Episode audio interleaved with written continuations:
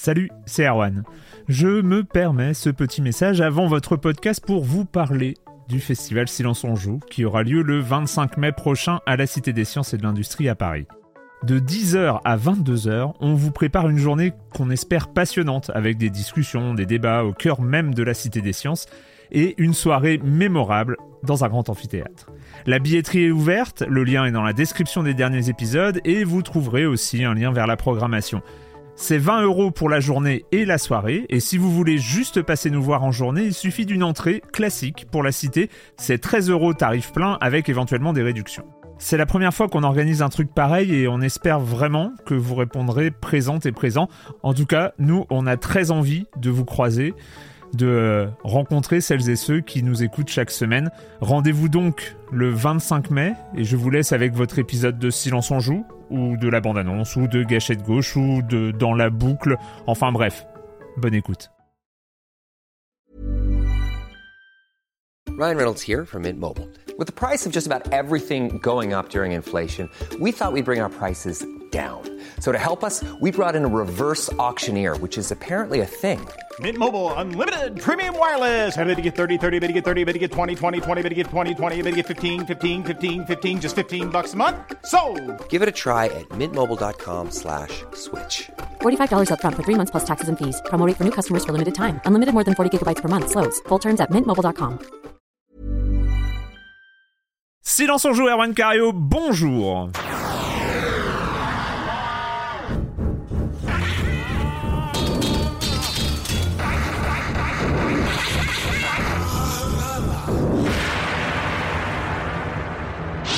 Au programme cette semaine, eh ben on va rattraper du mois de février, on va euh, parler de Like a Dragon Ishin, on va parler de Wild Hearts et de Atomic Heart.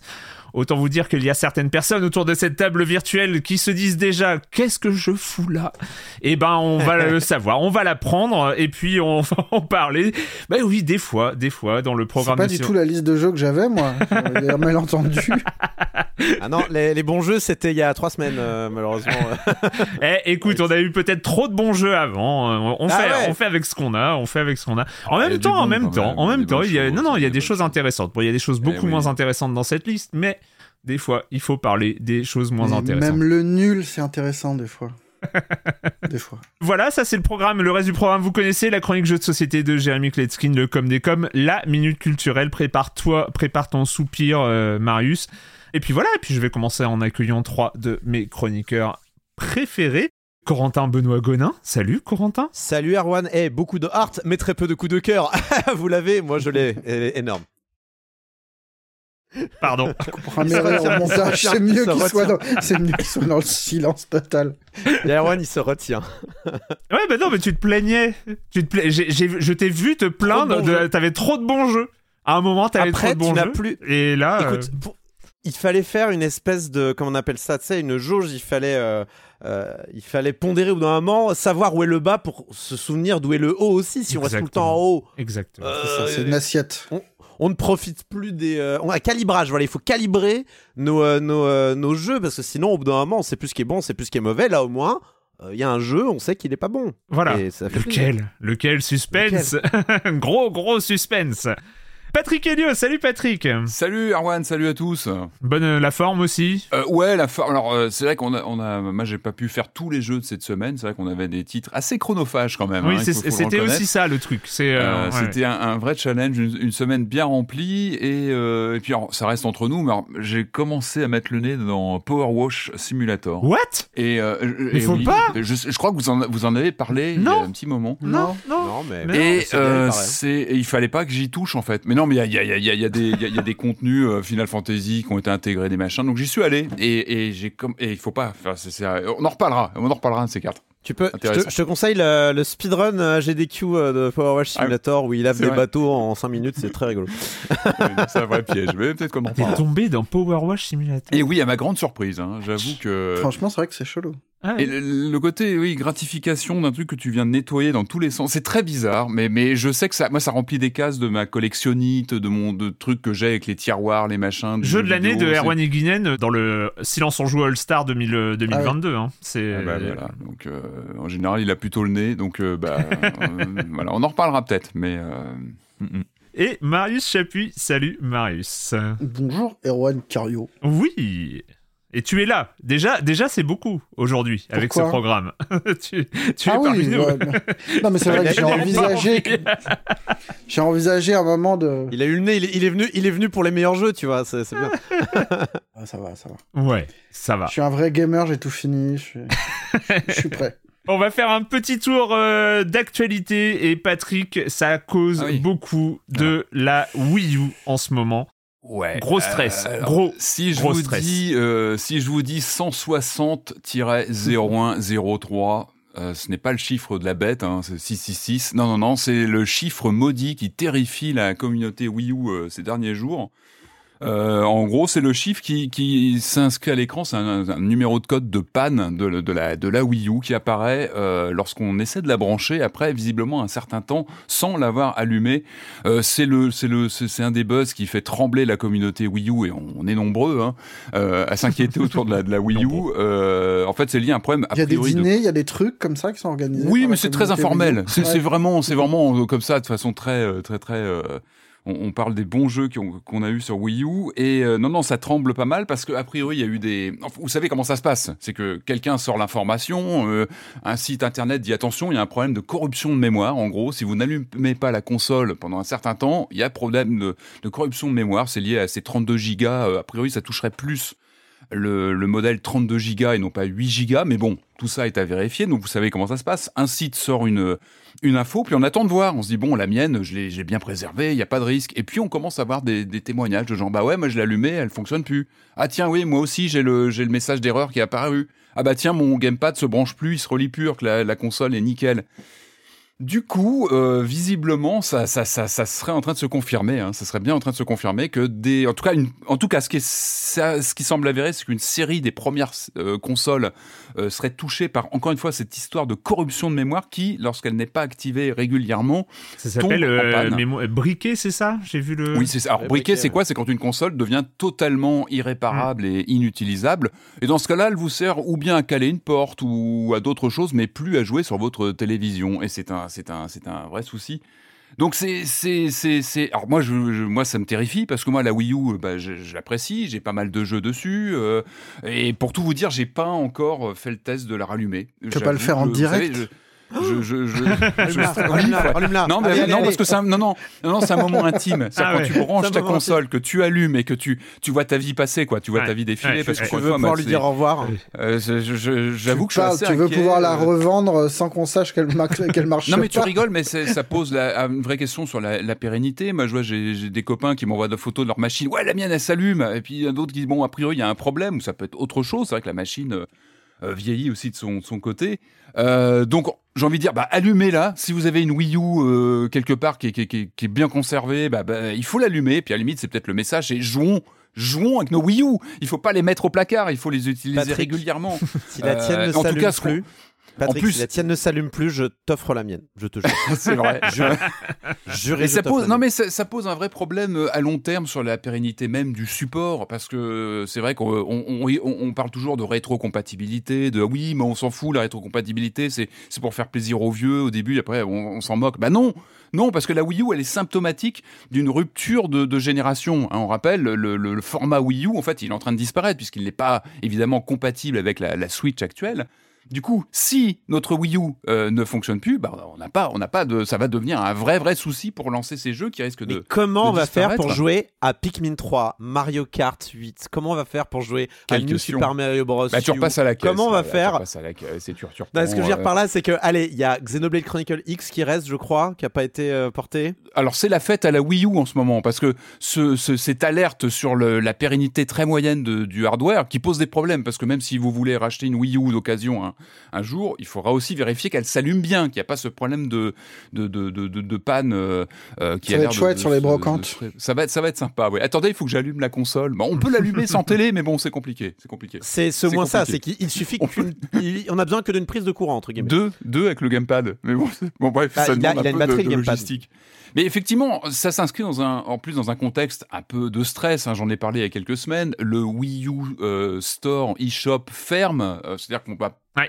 à la fin du mois, on ne pourra plus acheter de contenu pour la Wii U en ligne Bon, ça, tout ça se confirme. On sent quand même qu'on est sur une fin de règne, euh, clairement. Donc il y a pas mal de sites hein, qui se sont penchés sur quels sont les jeux, comme tu disais, Corentin, à aller acheter en urgence sur le, le store si votre console survit parce qu'effectivement j'avais envie de vous dire oui je suis d'accord il y a Xenoblade Chronicles il y a NES Remix il y a du Dr Luigi bon en plus ils sont quand même vendus à plein pot hein, les Star. Fox Luigi, Zero à- non mais les Star Fox Zero, pareil, qui sont des, des, des, des, des- ovnis de la, de la console, mais, mais qu'on aime bien, qu'on aime bien. T'as les, bien. allez, t'as les remakes, si, t'as les remakes de Zelda aussi.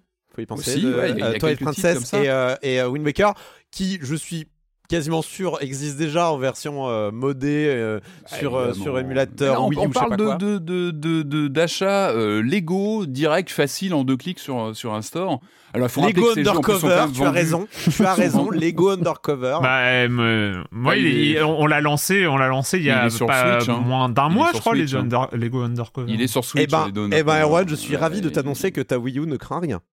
Euh, tu l'as ouais. relancé il y a un mois. Alors, bah bah, oui, moi, mais moi j'avais une question, ouais, c'était quoi ce euh. incertain temps? C'était quoi ce incertain temps? Alors ça, c'est pas encore euh, jaugé. Je pense que ça dépend, ça dépend de plein de paramètres. Ça dépend peut-être de, de comment tu l'as conservé. Euh, moi, après, je suis pas spécialiste. A priori, c'est vraiment un problème dans la mémoire. En Mm, fait, si elle mm, n'est mm, pas mm. voilà mise euh, euh, sous alimentation, euh, risque de se, de se- de se- se- briquer, enfin en tout cas de briquer la console, parce que dès qu'il y a un bug, en fait, la, mais, voilà, le- l'OS ne, ne tourne plus. Euh, je disais, il y a les Star Fox Zero, mais ils sont, ils sont vendus plein pot sur le store. Donc j'avais envie de vous dire, il y a certainement des pépites à aller chercher. Mais il y a cette- quand même cette question de pérennité. Encore une fois, cette rétrocompatibilité. Je euh, peux me qui faire l'avocat du diable et, 5 euh, secondes Vas-y. hmm, La mienne, ça s'annonce mal, hein, je vous le la, montre. la mablette, de toute façon, quand, Ouais. ça pose des vrais problèmes de conservation pour les gens qui Ah ben, conservent le jeu vidéo, dont c'est, enfin, dont, dont c'est une activité, je veux dire, qui pensent le, le jeu vidéo, le jeu vidéo de façon presque muséale. Mais le, le consommateur lambda, de toute façon, sa console, elle est plus ou moins foutue, non, à terme, dans la mesure où la mablette, la batterie, elle va être niquée, elle va, Ah, tu elle peux va être... Alors la Tu peux batterie, tu peux. tu peux y jouer branché. Oui, tu- exactement. peux y jouer branché, Tu la laisses mais sous bon. alim, c'est pas très grave. Tu, tu vois, tu peux faire avec. Ça encore, ça peut, ça, ça peut tourner. Non, ce problème de mémoire, il est central, il est vital. Il, il brique la console encore une fois. Donc il est, euh, il est mortel pour pour la machine. Ça pose encore une fois ce problème de rétrocompatibilité. Moi, la PS3, j'ai un peu, j'ai un peu le même cas de figure avec ma PS3. J'ai beaucoup de jeux PS3 en physique du coup, principalement. Euh, j'ai une PS3 qui fonctionne et je sais que si, voilà, si elle lâche, bah, bah, même mes softs PS3, à moins de passer par des émulations, etc. Mais est-ce que j'ai envie de ça? Non, moi j'ai envie de, de- de jouer sur une Mhm. machine euh, facile, etc.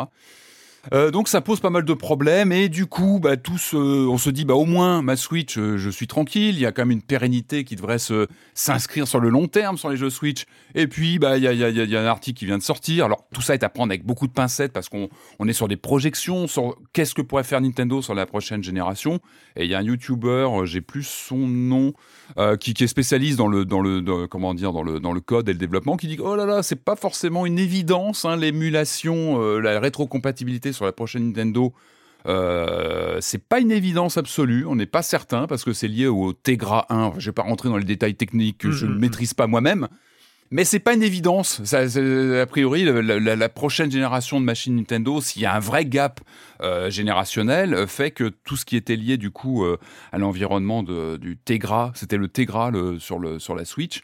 C'est pas une évidence Ouais. que ça, ça tourne naturellement. Ça veut dire qu'il faudra peut-être passer par de l'émulation software si Nintendo est motivé, ou euh, une présence euh, physique de cette puce un peu old school dans la prochaine génération.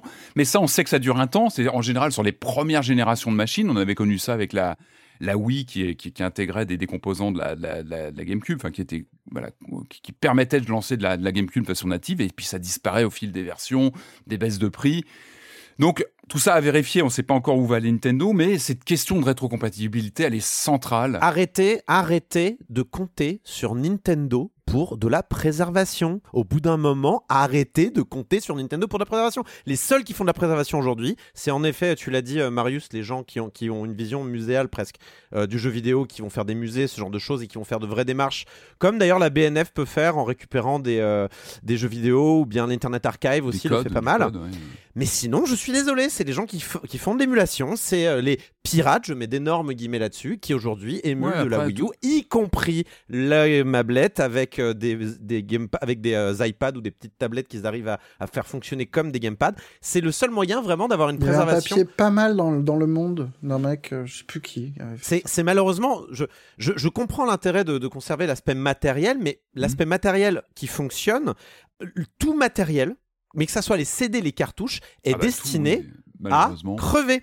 Comme Le nous-mêmes. seul moyen de le conserver, le, le seul moyen, hein, voilà. le seul moyen de le conserver de manière vraiment pérenne, c'est vraiment de conserver les ROM, les ISO, ce genre de choses. Et et, euh, et, et voilà. Ouais, après, ouais, euh, ça, après- ça veut pas dire qu'il faut pas garder les, les machines même qui fonctionnent plus pour se souvenir. euh, le- du- Non, mais t'as aussi, du non, mais t'as feeling aussi, dans les euh, mains, t'as- tout ça. ce mais- sont aussi des politiques euh, des constructeurs. Euh, On parle, euh, j'ai souvent souligné, mais Microsoft a, un gr- a fait un gros travail de ce côté-là. Même sur les dernières Xbox, tu peux lancer certains jeux Xbox 1 première génération, des jeux 360. Alors c'est au cas par cas, ça a Ouais. été euh, du développement de, de patch des jeux, etc. Mais en tout cas, il y a eu un vrai travail de fond. Il y avait une intention, en tout cas, de comme ça de lisser le, le- le- le transfert de génération. C'est aussi une politique, je pense, euh, éditoriale, et puis aussi une, une- un côté euh, faisable selon le, le- le matériel et puis les il y a des ruptures c'est vrai que la, la PS3 on sait que c'était une complication en termes de- de- d'architecture avec le sel et compagnie il y a eu des vraies ruptures technologiques la seule chose positive c'est de se dire qu'on arrive peut-être sur des plateaux de, de, de, de- de technologie qui font que les évolutions sont un petit peu moins brusques et qu'il peut y avoir une certaine continuité comme ça technologique d'une génération à l'autre. Il y a autre chose, c'est que Nintendo a ce souci. Alors, c'est, c'est chouette que Nintendo l'ait fait. Moi, j'ai- toujours aimé cet aspect un peu gadget matériel de d'avoir le gamepad qui est, qui est un peu spécifique, une console Bien sûr, qui est très, un, feeling très, très, particulier. très corrélé au software. ouais. Voilà. Mais du coup, ça, c'est une galère après. à- Enfin, disons que sans la machine, c'est plus compliqué forcément. Et donc, du coup, d'un point de vue préservation, tu peux pas émuler des jeux. euh, c'est pas anodin de ressortir des certains jeux euh, Wii U sur Switch par exemple Pikmin 3 ça demande de passer par un autre menu ce genre de choses. Euh, pareil pour les jeux DS et 3DS d'ailleurs là ils vont ressortir les Etrian Odyssey. Et Etrian Odyssey c'est un jeu qui est extrêmement corrélé à la machine parce Mhm. que tu as en bas la carte en haut et c'est un jeu de cartographe euh, Etrian Odyssey.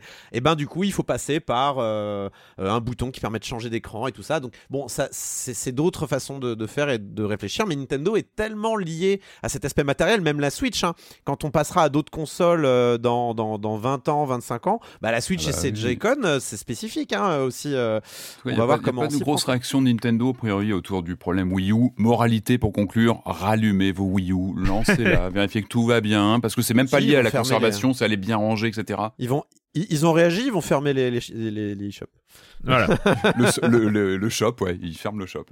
j'appelle ça abattre d'une balle dans la tête un animal qui souffre mais oui très bien c'est- triste. Rapidement, Patrick, euh, il y a, on continue euh, quand même la VR avec euh, des VR. nouvelles du côté de Meta. Rumeurs, nouvelles Ouais. Je ne sais plus. Euh, oui, des rumeurs, on, peut lire ça sur Eurogamer qui a sorti quelques informations autour de, de ce que compterait faire Meta. On rappelle Meta qui a, qui a bien qui a bien percé sur le, sur le secteur de la réalité virtuelle, notamment avec le Meta Quest 2, je crois qu'ils Et avec à le métaverse, hein, faut pas l'oublier, ça fonctionne ça. Waouh Ah, ça y est, on a, point- on a atteint le point métaverse. ça, ça, ça va changer Ah la ouais, mais société. Le MetaQuest 2, ils ont Resident Evil 4 en VR dessus, et rien que pour ça, c'est très tentant. Non, non, mais c'est un troll. indispensable. Patrick, je suis d'accord avec toi. Te laisse pas faire, Patrick.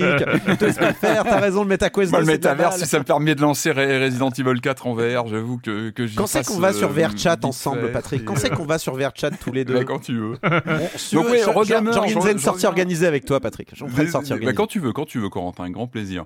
Euh, des infos sur la suite des événements de MetaQuest, parce que, bah oui, oui ils poursu- ils poursuivent, hein, ils s'accrochent, même si, euh, s'ils ont perdu euh, notre, notre ami euh, John Carmack de, de ex-id Software. Euh, les rumeurs parlent d'un MetaQuest 3 qui arriverait cette année, ça serait l'actualité, donc un MetaQuest 3 qui serait deux fois plus fin et au moins deux fois plus puissant que son prédécesseur et qui pourrait se retrouver euh, un peu plus cher mais qui serait dans les mêmes zones que les 400 dollars à peu près du, du, du MetaQuest 2, donc ça, ça serait la, la suite de la, des événements Ça arrive, chez, hein. chez Parce eux. qu'il y avait un avec MetaQuest point- Pro aussi qui était hors de prix, non Ouais. oui, mais qui est lui, Mais bah, c'est qui est un peu hors champ Ouais, pour nous. hein. Il est un peu hors champ parce qu'il est beaucoup plus cher. Et il s'adresse vraiment, au, bah, comme son nom l'indique, euh, plutôt au secteur professionnel. Ce qui est Et intéressant, surtout, il est plus cher. Il est plus cher et il est. Enfin, beaucoup de critiques, est beaucoup, de reviews oui. techniques ont dit qu'il était même moins bien. Moment, c'est bien possible, ouais. Mais j'avoue que, ouais, ouais, je, je... moi, je l'ai pas dans, mon- je l'ai pas dans mon radar. Je sais qu'il me parle pas parce que je, voilà, je me sens pas visé par le, la version pro. En revanche, c'est vrai que ce Quest 3 a l'air MetaQuest plus 3, excitant, ouais. Euh, a priori, le, le message qui passe notamment dans l'article d'Eurogamer, c'est l'idée que ce serait la, la réalité euh, hybride, en fait, euh, la mixte reality, qui, Mhm. qui- qui serait vraiment le point d'orgue et le, le, le principal message autour de cette prochaine génération de MetaQuest.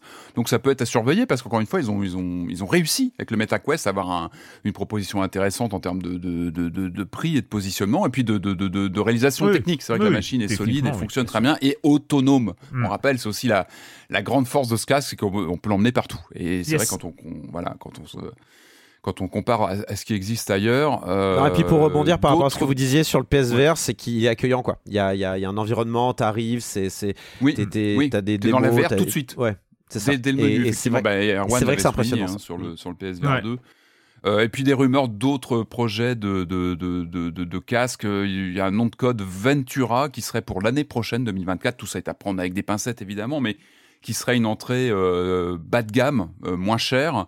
Et, euh, et puis un autre euh, nom de code, c'est l'Ajola, qui serait euh, lui un casque plus perfectionné. Donc en fait, on peut imaginer que vu que je crois qu'ils arrêtent le, le soutien du, du, du, premier MetaQuest, en fait du premier Oculus Quest, ils seraient en train de recharpenter la gamme en fait avec Mm, une entrée de mm, gamme, mm, mm, mm. un MetaQuest central et puis puis quelque chose de plus perfectionné sur sur les prix supérieurs. Donc tout ça avec des rumeurs aussi d'un Quest Pass qui circule, ça qui serait peut-être en train de préparer un, euh, une sorte de, bah, de Game Pass en termes de contenu pour le MetaQuest. Donc tout ça est Et, et. Patrick, toi qui t'inquiètes quand même que Nintendo ferme les stores 3DS et Wii U, euh, le fait que Meta euh, balance déjà à la poubelle son MetaQuest qui date de 2019, ça, ça te, ça te choque Ah bah, pas Moi, sûr. je trouve ça insupportable. Mais après, euh, Bah, la poubelle, pas forcément, parce que tu peux toujours accéder au jeu, tu as accès à tes contenus, etc. Mais après, c'est le suivi, mais ça, on le connaît, c'est le, c'est le cycle, malheureusement, des matériels. Ouais.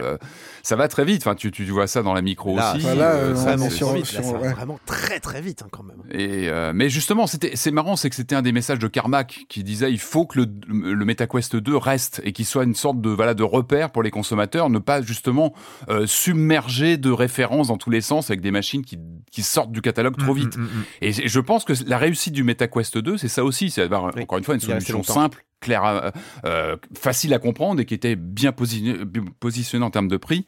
Euh, effectivement, il ne faut pas qu'ils se diluent sur, sur leurs propositions, etc. Il est sorti un an après. hein. Sur, sur le point vert avec euh, euh, des infos côté PSVR 2 euh, chez Sony qui, qui aurait euh, expliqué qu'ils étaient satisfaits du lancement du fameux casque hein, dont on a parlé il y a, il y a déjà quelques, quelques semaines et qui, euh, pour reprendre les termes de Hiroki Totoki, qui est le, Chief Financial Officer, donc le responsable financier, a expliqué que pour eux, les objectifs étaient de dépasser euh, les ventes à terme euh, du premier casque, donc PlayStation VR, et de donc de passer le à terme de, de dépasser les 5 millions de ventes, qui était un très bon score réussi, donc atteint sur le premier PlayStation VR. Corentin, on passe sujet qui n'a à peu près rien à voir, mais on passe à la justice autrichienne. On n'en parle pas assez dans les Bah news de silence en c'est jeu. vrai.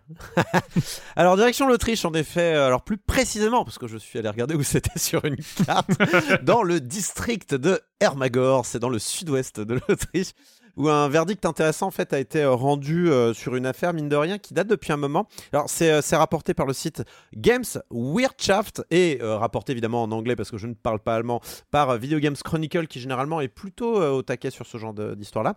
Et alors c'est une procédure qui a été lancée en 2020 et qui opposait des joueurs, dont un mineur par ailleurs, à Sony. Donc les joueurs versus Sony Fight. Et de quoi ils se plaignaient Eh ben, ils considéraient que le mode Football Ultimate Team de FIFA donc s'apparente à du pari illégal, certains ayant bien sûr dépensé pas mal d'argent. Alors Football Ultimate Team, hein, pour je rappelle ce que c'est, euh, c'est euh, on appelle ça le FUT. Euh, vous savez, c'est ce mode euh, un petit peu Genshin Impact de, de, de FIFA où on récupère euh, des joueurs dans des boosters plus ou moins rares, plus ou moins efficaces. Évidemment, un Mbappé vaudra mieux que euh, je ne sais pas quel autre joueur qui est forcément moins bien, mais euh, c'est des tous les joueurs autres. de toute l'histoire. ouais, voilà, en ce moment, je pense. Euh, des, des, des, des joueurs euh, de toute l'histoire, par ailleurs, euh, de, de toute l'histoire hein, de, de- du football. Donc, vous pouvez avoir le Pelé de telle année ou le, le, le- voilà, je sais pas, Mhm. le Juste Fontaine de telle autre année. Euh, mais du coup, euh, voilà, c'est un, un jeu qui vous demande évidemment de dépenser de l'argent pour essayer de choper les, bonnes, euh, les bons joueurs et qui a également un marché secondaire. Donc, vous pouvez revendre ces cartes-là contre des crédits, etc., avec des cartes qui valent plus ou moins cher. Vous imaginez bien le topo. Et en fait, certains de ces joueurs avaient quand même, donc parmi ceux qui ont attaqué Sony, dépensé plus de 10 000 euros dans des boosters. Ils estimaient que c'était du jeu d'argent et que ça allait donc à l'encontre de la loi du pays. Et là, vous allez me poser une question évidente, Erwan, Marius Oui. et Patrick, parce que depuis tout à l'heure, je Sony vous balance à la figure. Mais pourquoi Sony Mais pourquoi Sony? Absolument. Hmm. Eh bien, parce que quand on achète des boosters sur euh, la console euh, PlayStation, est-ce que vous connaissez la console PlayStation de Sony?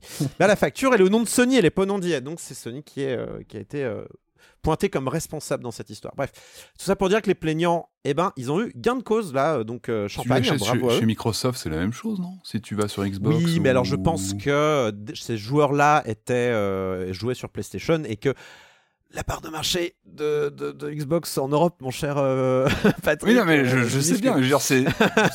Mm. voilà, ça concerne du coup toutes les plateformes, pas uniquement. Je pense qu'ils ont pris l'acteur le plus, euh, on va dire, ils ont pris l'acteur le plus euh, significatif euh, Oui, dans pour, ces pratiques-là. pour ce- cette catégorie de jeux, etc. Mais en termes de jurisprudence, C'est plus intéressant. Je, Et, pense- euh, je- je- pense Cour que est- Apple, Google, euh, euh, Xbox, euh, ils regardent, ils regardent ce genre Ah de. oui, et tout le monde Ouais. regarde, tout le monde regarde forcément. Alors pour pour rentrer plus dans le détail, donc la Cour a estimé que dans la mesure, et justement c'est pour ça que je l'ai précisé, il existe un marché secondaire de la carte, qu'il est donc possible de faire théoriquement du profit dessus et qu'il est impossible de déterminer à l'avance la valeur d'un booster, eh bien c'est du jeu d'argent et donc en Autriche en tout cas il faut une licence pour pouvoir pratiquer ce genre de choses. Euh, et donc, comme tu l'as dit, Erwan, ça pourrait instaurer une petite jurisprudence sur la notion même de lootbox dans le droit autrichien. En tout cas, si Sony en reste là, parce que, euh, bon, il y a assez peu de chances que ça en reste là, puisque euh, le constructeur peut faire appel. Et honnêtement, vu les enjeux, ça serait étonnant qu'il fasse pas appel de la, Tout à de, la, de la décision. Et dans ce cas-là, ça va remonter petit à petit dans les euh, différentes instances euh, de la justice autrichienne. Donc c'est pas fini a priori. hein. Enfin, on va Mhm, voir mhm. comment ça se comment ça se décante. Mais Pour le coup, fini. je, je suis pas un spécialiste du sujet, mais il me semble que euh, des décisions de justice avaient déjà entraîné des changements dans ces systèmes de jeux à cartes euh, liés au sport, euh, dans la mesure où au départ les boosters on les achetait vraiment sous, enfin, avec un paquet où on ne voyait absolument rien dedans, et qu'ils ont pour s'éviter euh, tout le bordel de Notamment dans le cadre machin, de FUT, ouais. dans le, bah, moi, je pense plus à Touquet qui fait ça. Je l'ai vu dans Fut pour le coup, je pratique pas du tout, mais Touquet, je l'ai vu. Euh, maintenant, quand tu achètes des packs de cartes, tu sais ce que tu as au moins en partie. Mm, mm. T'as moins d'aléatoire dedans. De toute façon, les, euh, Et ça, c'est les lié aux décisions de justice. les éditeurs, ils font dans le, enfin en Europe en tout cas, ils font dans le, ils font attention parce que il y a, il y a, en fait dans tous les pays, ils peuvent pas avoir la même, euh, ils peuvent pas avoir les mêmes règles puisque bah, par exemple dans le Benelux, ça, il y a eu des lois qui sont passées qui ont, qui ont, qui ont, qui disent que c'est du jeu d'argent. Donc Ouais. euh, ils peuvent pas, euh, ils peuvent pas faire exactement ce qu'ils veulent dans tous les pays, mais dans la majorité des, euh, dans la majorité des marchés en Europe. Euh, c'est pas forcément, enfin ça, ça bouge pas. Il y, a- des exceptions comme le Benelux, euh, peut-être l'Autriche bientôt, ce genre de choses, mais a priori, euh, on est la même enseigne que dans d'autres pays. Cela dit, voilà, je l'ai dit dans une autre, dans une autre émission avec la, la news que l'Europe voulait faire passer un, enfin, avait voté un rapport concernant justement pas mal de choses autour du jeu vidéo, notamment le, le fait d'avoir une signalisation pour les enfants, ce genre de choses, mais il parlait aussi des loot box. Donc peut-être que l'Europe va y mettre un peu son nez. Euh, ça veut pas dire que ça aboutira à quelque chose, d'autant que l'Europe est pas toujours la moins libérale sur ces questions-là, notamment Ouais. sur la question de, de- du jeu d'argent. Mais bon, on va voir. En tout cas, c'est quelque chose sur lequel il y avait avant une zone grise. Maintenant, elle est de moins en moins grise et, et beaucoup de pays en fait prennent position euh, et les différents systèmes Mhm. judiciaires prennent position et donnent et rendent des décisions. Et c'est de toute façon, quelle que soit la décision finale, que ça soit euh, que ça aille dans le sens de vous avez le droit, c'est pas du jeu d'argent, ou vous n'avez pas le droit, c'est du jeu d'argent, c'est bien qu'on sorte de la zone grise. Parce que quand vous avez des zones grises, vous avez des acteurs tiers un peu dégueulasses, comme ce qu'on peut avoir notamment sur Steam avec les, euh, les skins CSGO, ce qui sont horribles où les gamins euh, se mettent à parier euh, des skins qui peuvent valoir parfois plusieurs milliers de dollars euh, sur des sites qui, qui prennent leur, leur part et qui sont vraiment la limite du mafieux. Je vous recommande d'ailleurs la vidéo de People Make Games sur la question qui parle de qui a, un- un- qui a deux vidéos sur Valve. La première, c'est sur, euh, c'est justement sur le, le système de de, de, de skin d'armes euh, qui est, qui est vraiment transformé en, en token de casino, vraiment en, en, Mm. en jeton de casino. Et Valve qui en fait récupérant une partie des profits ne fait pas grand chose. Et en plus parce que Valve a toute une, une vision très, euh, on va dire liber- libertarienne de la chose, du coup ne, ne, ne fait rien. Mais voilà, sortir de la zone grise, ça peut être que bénéfique, quelle que soit la, quelle que soit l'issue. Après, moi, je préférais que ça soit plutôt du côté, oui, c'est du jeu d'argent. Mais ça, c'est mon avis. On finit avec toi, Marius, euh, côté actu, avec euh, des nouvelles. Ah non, pas des nouvelles de BGE2, ou presque. Bah si, Mais si, bah on si, peut appeler ça des nouvelles de BGE2 On peut appeler ça des nouvelles. L'avantage, c'est qu'on n'est pas trop déstabilisé. Hum. Euh, alors ça date un peu, hein. c'est 27 février, Kotaku qui annonce que l'inspection du travail euh, française donc met son nez dans les affaires du studio Ubi Montpellier. Mm, mm. Que tout ça est lié à une vague de départ qui sont soit permanents, soit temporaires du studio. Le genre d'indicateur qui témoignent d'un malaise au travail qui est persistant. Et forcément, bah moi, ça m'a intéressé. J'imagine que ça t'a intéressé aussi, Erwan, vu qu'on a bossé sur le sujet, qu'on avait mis notre nez dans le studio, et que bah tout ce qu'on voit aujourd'hui, bah rappelle ce qu'on a pu entendre euh, il y a euh, maintenant euh, deux ans, quand deux ou trois ans, je sais même plus. J'ai pas regardé la date. Quand on avait fait euh, notre enquête sur BGE2 Hmm. et C'était en euh, 2019, euh, 2020 même, parce que je- j'étais au Japon quand je vous ai euh, lu. 2020, oui, le jeu s'apprêtait à passer en production. C'est ça l'important. Ouais.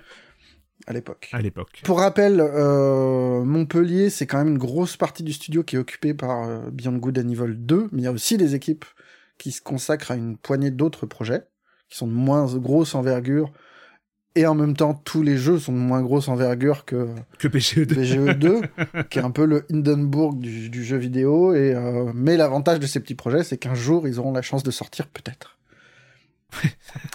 et, euh, et du coup, j'ai relu euh, notre article et puis les notes qu'on avait, machin, euh, au regard de, de ce qu'on apprend aujourd'hui. Et, et ouais, en fait, c'est marrant de voir que bah, ce qui ressort aujourd'hui, c'est un peu la même chose que ce qu'on avait à l'époque. C'était un studio pas habitué aux superproductions qui qui, qui a du mal à passer sur un système à 250 euh, avec des collaborateurs en plus à Paris. Euh, le mal-être, enfin, en quelques citas, c'était genre euh, autour de moi, j'ai vu une bonne de dizaine de personnes partir en arrêt maladie, sans doute plus. Euh, croiser des gens, euh, les larmes aux yeux, ça arrive souvent, pas, et c'est la première fois que je vois ça chez Ubi. Tout ce qu'on voyait à l'époque, c'est ce qui ressort aujourd'hui Mhm. la grande différence, le- un truc, moi, qui m'a parlé, et... mais pour le coup, si été voir dans les notes, c'est le nom de Guillaume Carmona, qui Ouais. est le directeur du studio euh, depuis 2019, qui, quelqu'un qui venait du marketing à l'époque, qui avait été euh, mis là, et ça avait pas forcément euh, ravi tout le monde, parce que c'était euh, c'était pas forcément un choix euh, évident de mettre quelqu'un du marketing euh, à ce poste-là, et qui, qui, qui était en en retrait de son poste depuis le début de l'année, et là, ça a été confirmé qu'il ne reviendrait pas. Et Gotoz s'est fait confirmer, lui, que c'était en gros une procédure interne à, à Ubi, et que euh, le type était dégagé, et qu'il ne reviendrait pas en poste. Et du coup, j'ai été revoir mes notes, et que effectivement, nous, on n'en avait pas parlé dans le papier, parce que ça renvoyait à des sujets qui étaient plus proches de ce qu'on avait traité dans les enquêtes précédentes Ouais. sur Ubisoft mais euh, c'est euh, c'est- c'est un type qui est qui est qu'on nous décrivait à l'époque comme comme quelqu'un aux attitudes un peu limites qui était qui, qui... j'essaye de pas être trop dans le concret Bien sûr. en gros il, instituait il participait disons de de de, de la bonne ambiance euh, pleine euh, pleine euh, enfin grand grand esprit d'intégration d'Ubisoft Hmm. où on nous disait que bah, pour les filles c'était difficile, qu'on se faisait couper la parole en permanence, que euh, c'était difficile voire impossible d'accéder à un poste de lead et que dès qu'une fille perdait son sang-froid ou montait un peu dans les tours, c'était une hystérique alors que quand t'étais un mec, c'était euh, un type qui a de la poigne et, et c'était Énorme. bien. Bref, euh, Carmona dégage, euh, d'autres haut placés euh, de qui étaient sur le, le projet depuis quelques années partent sans qu'on sache si c'est ça a l'air d'être plutôt des débarquements euh, liés euh, au projet ou des départs volontaires de leur, de leur part ou plutôt que des sanctions hein. Euh, pour le coup pas besoin de citer les noms je pense de, de ces gens-là euh, qui ont encore une autre vie mais il y a, il y a le réalisateur du jeu par exemple s'en va et quitte Ubisoft et donc ouais Gotos rappelle que le jeu est toujours pas passé en pré-prod aujourd'hui Annoncé en 2008, hein, on rappelle euh, juste le contexte. annoncé en Annonce 2008, hein, le rebooté en 2013, il me semble. Et quand nous, on enquêtait, on nous disait, mais là, on... et que Ansel dégageait, Ouais. on nous disait, on a bon espoir que d'ici six mois, on entre en prod. Ouais. Et c'est un jeu qui est incroyable de, enfin, c'est un, c'est un projet qui est, qui est tellement enflé, tellement malade que le truc n'arrête pas de retomber. Et ce qui, ce qu'on voit là, ce qu'on comprend dans les, dans les, dans le mal-être euh, actuel, c'est que le jeu est sans cesse refait, rebooté, n'arrive pas à progresser, Mm, mm. qu'on en est toujours à ce système de, enfin, en gros, les assets, c'est une planète, une ville trop vide et rien autour, et que ce qu'ils avaient montré en vertical slice euh, avec Ansel, euh, machin, ça n'a pas progressé, que ce truc-là était fait pour de la com, et que derrière, il n'y a pas de jeu, en fait. Ouais. Et vraiment, ce truc de une planète, une ville qui est pas prête, c'est pareil, c'est quelque chose qu'on nous décrivait quand quand quand on s'intéressait au jeu quoi.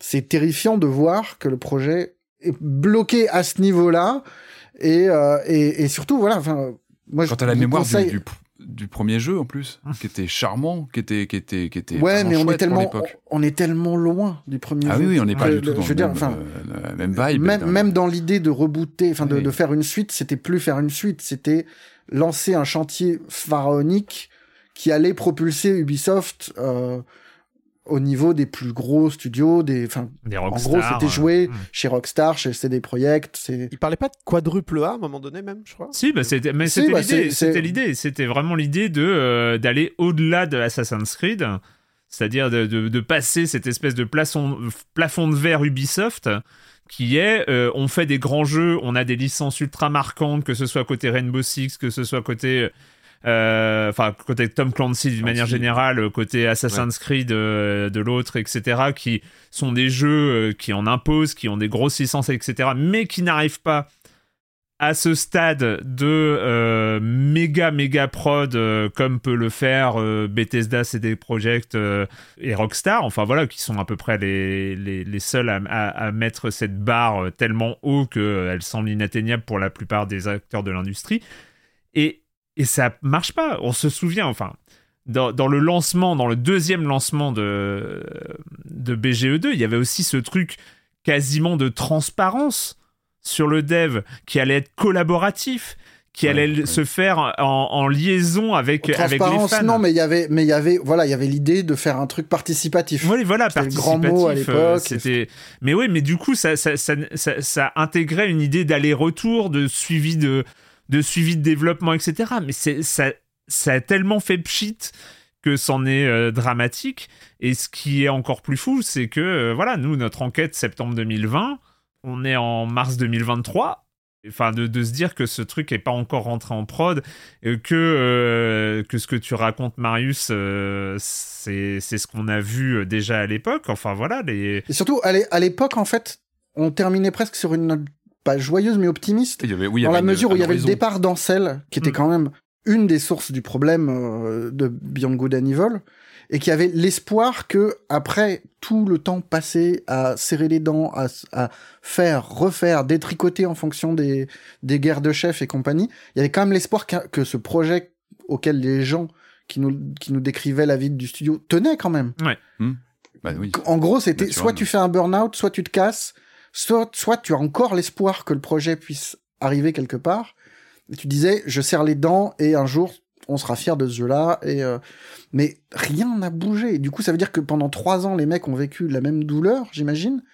Parce qu'on quand on parle de l'inspection du travail, c'est pas c'est pas c'est pas que dalle quoi. En général, ça, ça, oui, ça s'arrange pas sur le temps, ce genre de choses en plus. Et ce qui est fou, c'est ça- le nombre. Enfin, comment un projet comme ça, mais ne- encore en janvier, euh, le- un porte-parole d'Ubisoft confirmait que le jeu existait toujours, quoi. Comme à quel moment on ne kill pas un projet comme ça qui n'avance pas, qui engloutit de la thune? Il y a un truc d'image qui est tel, je pense, que c'est difficile de dire oui, non, mais c'est fini. Là, on tue la bête et euh, on passe à autre chose. Ouais, sauf que en partie sur l'image, sur l'image, euh, on, euh, ils ont quand même communiqué sur le fait d'avoir. Ils ont killé combien de projets sur ces 12 derniers mois? 8 Ils ont Je, annoncé ouais, je sais plus. 6 et 3, je crois. des projets, euh, des projets non annoncés euh, qui, euh, qui partent à la poubelle. Après BGE2. Ouais, je pense que c'est vraiment une, ouais. une boîte qui va mal, hein, Ubisoft. Enfin, vraiment. Là, là, il y, a un- y a un problème. une sacrée période euh, Ouais. noire, quoi. Il y a l'affaire Skull and Bone aussi. Enfin, ouais, il y, a- il y a pas mal de. de- Mais c'est marrant parce que moi, c'est pas plus. Enfin, il y a quelques jours, je me suis dit, mais j'aimerais tellement retrouver un truc. Tu vois, je peux pas m'empêcher d'attendre Assassin's Creed Mirage. Ah bah oui. mais C'est c'est fou Ah oui. quand même. Même dans cette situation-là, je peux pas m'empêcher de, de me dire bon, il y a un espoir que euh, un jeu Ubi me redonne un peu ce que Ubi savait me donner euh, pendant euh, pendant longtemps quoi. Enfin, en, en termes de plaisir de jeu et, et- et tout ça. Et, et je peux pas m'empêcher d'attendre, un peu un peu craintif, je dois l'avouer, euh, pas hyper confiant, mais euh, c'est euh, c'est c'est fou. Du côté des joueurs, enfin, Mm. là, ce qui est terrible avec Beyond Good and Evil, c'est que c'était aussi la promesse d'autre chose. Parce que même si on peut prendre du plaisir sur les Assassin's Creed qui, qui ont toujours des qualités et machin, au moins BGE2, même si c'était une suite, c'était un, presque une nouvelle licence dans la mesure où le truc était tellement transformé que c'était Ubisoft qui mette des ambitions sur un truc nouveau. Pas une énième suite, pas Ouais. un truc où tu, tu te poses aucune question au moment de lancer le jeu, en fait. Et, et voilà, là, on se retrouve avec une boîte qui semble aller très mal, qui, une nouvelle fois, se retrouve, enfin, punaise, ça fait trois ans qu'on nous dit, euh, tout va bien, on, on met en place tout ce qu'il faut pour s'occuper des gens, pour que les gens soient mieux et machin. Et là, t'as l'inspection du travail qui est euh, dans un studio qui est en charge du plus gros projet de la boîte, quoi. Ouais. Qu'est-ce que ça dit aussi, oui, sur le traitement, sur, euh, sur tout ce qu'ils avaient promis de mettre en place après, après l'été 2020, quoi. Mm. Bon.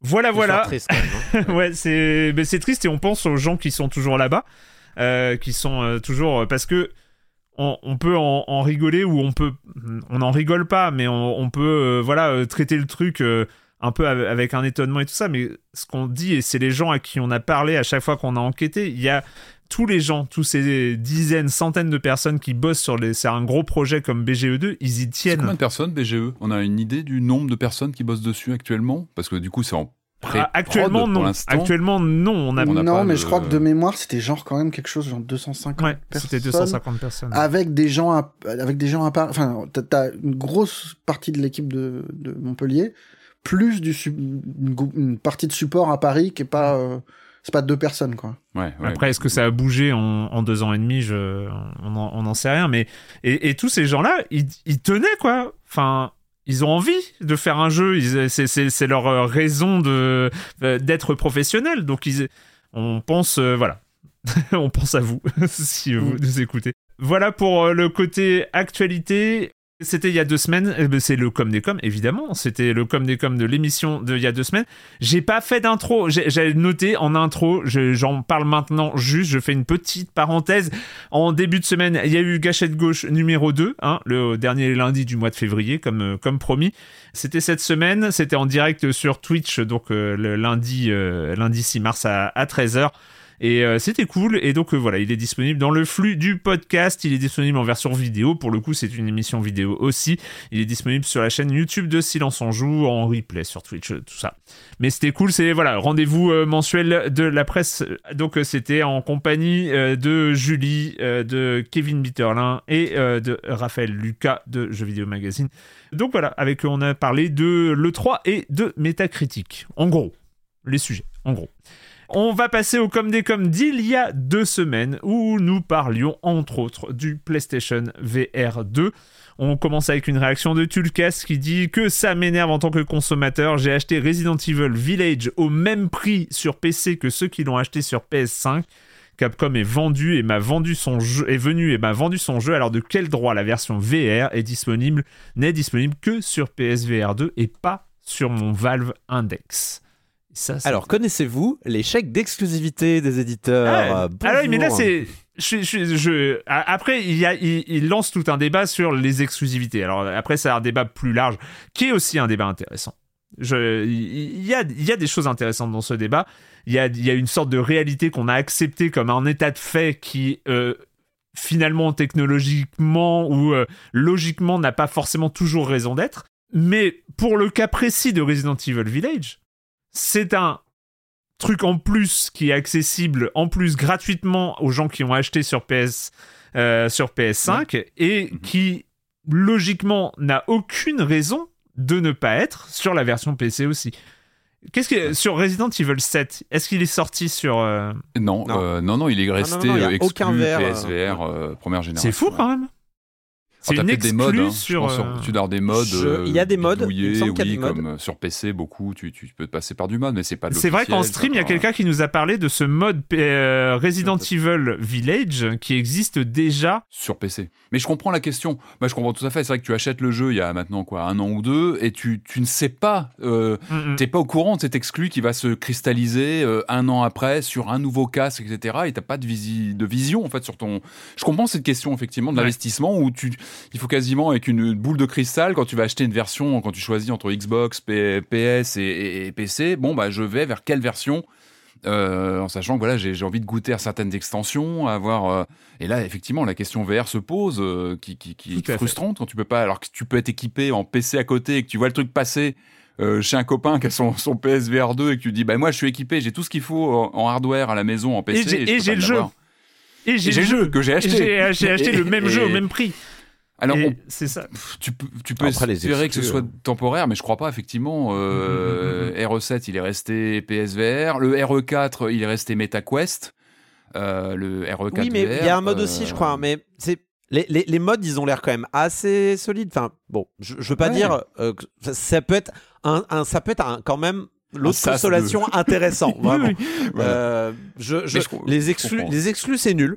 Il y a pas de problème. hein, je, je, je, je faisais mon, je faisais mon cynique là, mais euh, les exclus, c'est nul, euh, c'est nul, c'est pas bien. Euh, et euh, après, je me demande C'est aussi. complexe l'exclu. hein. Attends, je te coupe juste deux secondes. C'est que, excuse-moi, Ouais. juste sans exclu, tu peut-être pas eu de version VR parce que c'est aussi Sony qui, qui, qui finance, qui du coup fait un chèque à Capcom, on imagine, pour pouvoir produire Mm, cette mm, version mm. VR parce que ça va faire vitrine pour le PSVR 2. Donc l'exclu, elle peut être aussi vertueuse dans, ce, dans cet aspect euh, de, de, Oui. Le euh, financement. comment dire, d'investissement d'un constructeur pour soutenir euh, le développement d'une application ou d'un voilà, transfert VR. Voilà, je, je ferme Par ailleurs, je me demande à quel point euh, ça demande de, de tweak et de travail d'adapter euh, du PSVR vers le Quest, par exemple. Ou vers, un, ou vers l'index, je sais pas. Euh, Il y a sûrement un peu de travail. Je pense que c'est Oui. c'est négligeable quand on parle d'un budget, du budget d'un Resident Evil Village, mais. Moi, moi, je jetterais quand même un œil à la scène. En fait, tant- que les éditeurs laissent la porte ouverte au mode, je leur en veux pas trop, on va dire. Ouais, ouais, ouais. T'as Alien Non, Isolation aussi. Alien Isolation, il y a des modes VR euh, assez réputés. Enfin, oui, oui, il y a toute une, toute une scène. euh, voilà, comme ça, il faut aller, il faut aller bidouiller un peu, quoi. Mais je suis d'accord sur la question officielle. euh, ouais, complètement. Autre message intéressant, important, c'est un message de Kala qui nous dit euh, Salut les amis de Silence on Joue, je profite de l'écoute du podcast et des retours vis-à-vis du PSVR 2 pour vous indiquer que la technologie utilisée par Sony pour le suivi oculaire n'est pas compatible avec certaines topologies d'yeux et typiquement ceux Ah. comme moi qui ont eu des greffes de cornée. À la clé, un rendu graphique moins efficace, le rendu Fauville, et euh, des interactions moins fluides. Ce n'est pas évoqué par Sony. Je trouve que ce serait bien que ce soit un peu plus su. Voilà. Donc, C'est euh, Ça- très ça- intéressant, ça. Ça se désactive ce truc-là ou pas Ben, on l'a très peu, pour l'instant, on l'a très peu testé, en fait. Ouais, mais Euh, alors après, ce on sait pas comment c'est utilisé au cœur du truc, Alors, pas en tant que gadget regardé, euh, de pointage de, de, Ouais. de trucs. Non, non, non, mais j'ai regardé, j'ai regardé une, j'ai, j'ai regardé une vidéo de Linus Tech Tips hier et euh, on voit vraiment que les zones où on regarde pas sont Ouais, plus sont- floues, moins Ouais, détaillées. ça. c'est ça. Euh, donc il y a- il y, a une notion d'optimisation de ressources. Ouais. Et du coup, c'est, euh, je me demande s'il est possible contre un trade-off de, de, de, de- de graphisme ou je sais pas quoi, de désactiver le, le, le suivi oculaire. C'est Mm. une bonne question. Voilà. Ça devrait, je pense. On devrait avoir les deux. Euh, Il y, a une- euh, il y a une petite réaction qui ne concerne que moi, mais qui m'a mis dans un état de, de- hyper dubitatif. C'est alors ça, concernait plutôt la bande-annonce euh, de l'émission dernière. C'est Rem qui dit euh, Je viens ici pour pinailler, mais il y a un truc qui ne colle pas dans les dates pour la réponse d'Erwan à la question de la bande-annonce. L'AMD K6 est sorti après Heroes of Might and Magic 2. 97 pour la première version du processeur contre 96 pour le jeu. Moi, je disais que j'avais lancé. euh, j'avais lancé Heroes of Might and Magic 2 sur mon AMD K6 et là je suis mais totalement je sais je sais que j'ai eu un AMD K6 et je sais que j'ai acheté Heroes and Magic 2 Day One et euh, enfin Day One à la Fnac à l'époque hein, c'était avec on s'adaptait Day One, c'était. Euh, une oui. notion vague Euh, Day One Cario. et donc, en fait, ma, ma question, mais peut-être qu'il y a des gens qui peuvent me répondre, ma- la seule solution, c'est que euh, Heroes of Magic 2 tournait sur mon 386 DX40. C'est possible, vu que, bon, à l'époque, hein, mais voilà. Donc, euh, voilà, je, je sais pas, je m'interroge. Mais c'était juste pour... Parce que quand j'ai lu ça, j'ai fait « What ?» Y avait- J'ai eu un problème temporel dans ma tête. C'était juste pour ça. Et si c'était un effet souvenir. Mandela Ouh. En fait, tu l'as acheté six mois après la sortie parce que tu connaissais pas bien la date de sortie à l'époque. Non, C'est non, c'est- ça, c'est pas possible. beaucoup moins clair. Et... C'était un autre jeu. Et enfin, Quake, en fait. et enfin une, Il a acheté réa- une, une réaction euh, de Guillaume Lala. Euh, Je ne sais pas si je dois vous remercier ou vous détester. Je ne joue plus aux jeux vidéo depuis une bonne dizaine d'années.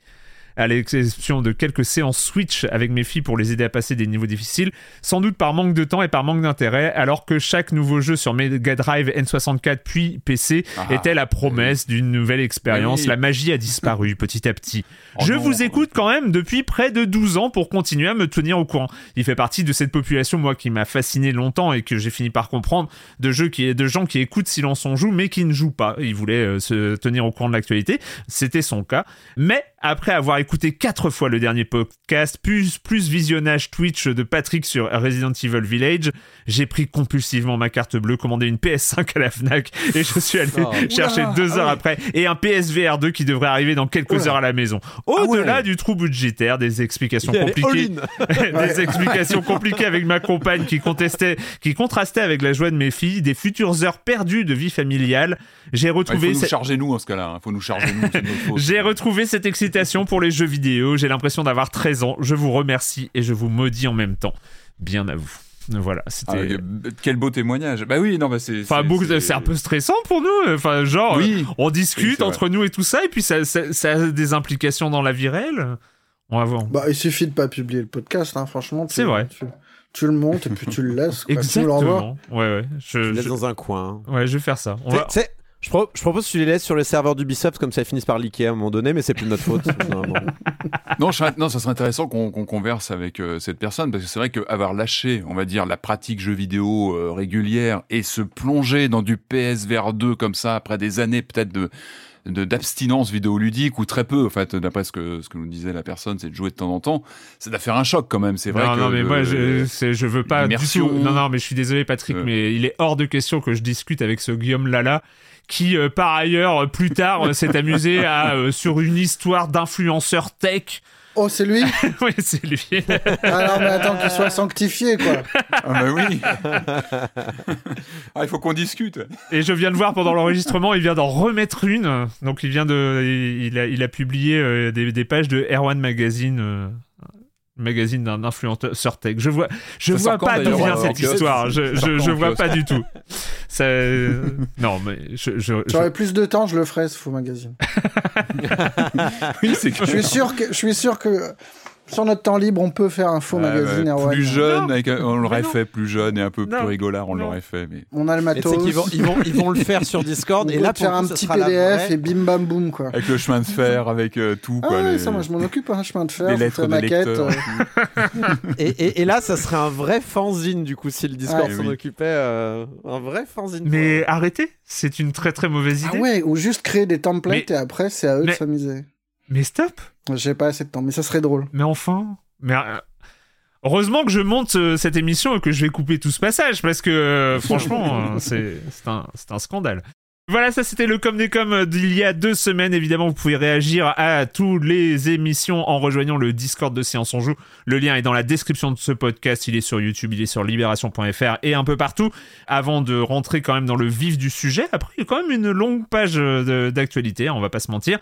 Euh, un petit point abonnement. Donc, euh, je rappelle hein, que vous pouvez soutenir Silence on Joue euh, cette saison 16, tout ce projet euh, Silence on Joue qui essaye de prendre une nouvelle dimension en euh, vous abonnant à Libération, euh, qui produit ce podcast évidemment, euh, à Libération avec la formule de soutien à 5 euros par mois au lieu de 9,90 euros. Vous avez plus d'infos sur offre ofre.libération.fr. Euh, slash offre.libération.fr SOJ et, et, bah écoutez vous êtes de plus en plus nombreux à rejoindre à rejoindre cette offre de soutien vous êtes 641 euh, donc euh, voilà, vous avez été un, peu un peu nombreux euh, pendant cette semaine de vacances. Je me suis dit tiens, si on repassait en bimensuel, euh, ce serait ça marche, ça marcherait peut-être mieux en fait le- les formules d'abonnement. non, je rigole. Mais en tout cas voilà, merci euh, merci énormément à toutes et tous euh, de de continuer à, et de de- d'arriver, de, continuer à soutenir Silence on joue et puis de le faire. Puis ça vous permet aussi de découvrir tout le formidable travail des journalistes de Libération par ailleurs, ce qui n'est pas rien. Eh ben écoutez, c'est le moment de commencer avec euh, les jeux vidéo. On est en 2023, c'est l'occasion de parler d'un jeu de 2014. En fait, c'est un remake, hein, donc euh, c'est euh, Yakuza Ishin qui était sorti en 2014 sur Play- PS3 et PS4, mais qui n'était jamais sorti du Japon. Une version médiévale, une version samouraï euh, de la grande licence Yakuza. Nous allons parler de Like a Dragon Ishin.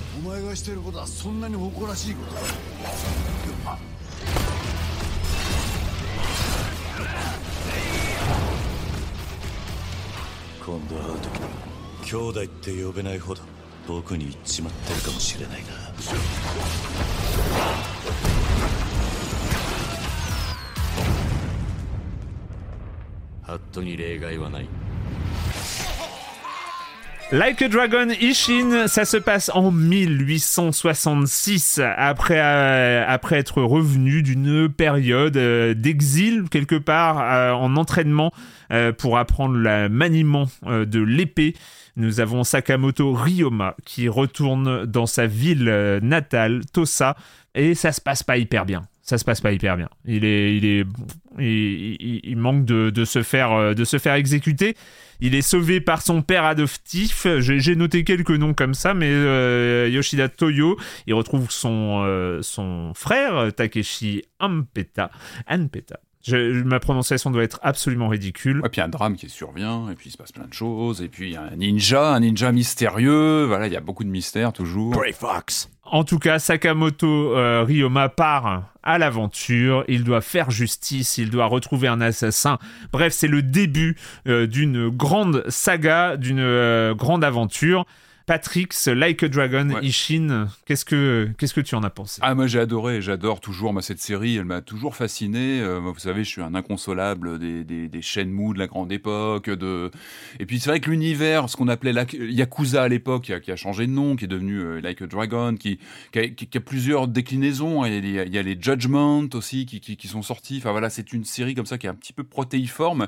Et moi j'adore le, le parti pris hein, de ce côté très euh, très immersif, très euh, euh, même très bigarré en termes d'ambiance. Moi, ce que j'aime beaucoup, c'est qu'il y a toujours ce côté. On a une quête épique. C'est-à-dire que là, on est toujours sur, euh, comme tu disais, on est sur un, un univers euh, du, du, du 19e euh, au Japon avec tout un contexte politique assez, assez chargé. D'ailleurs, le jeu est, a, a toujours des petits rappels. C'est bien fichu. C'est-à-dire que oui, c'est complexe. Quand on débarque dans le jeu, on est un petit peu perdu sur les courants politiques, les clans, etc.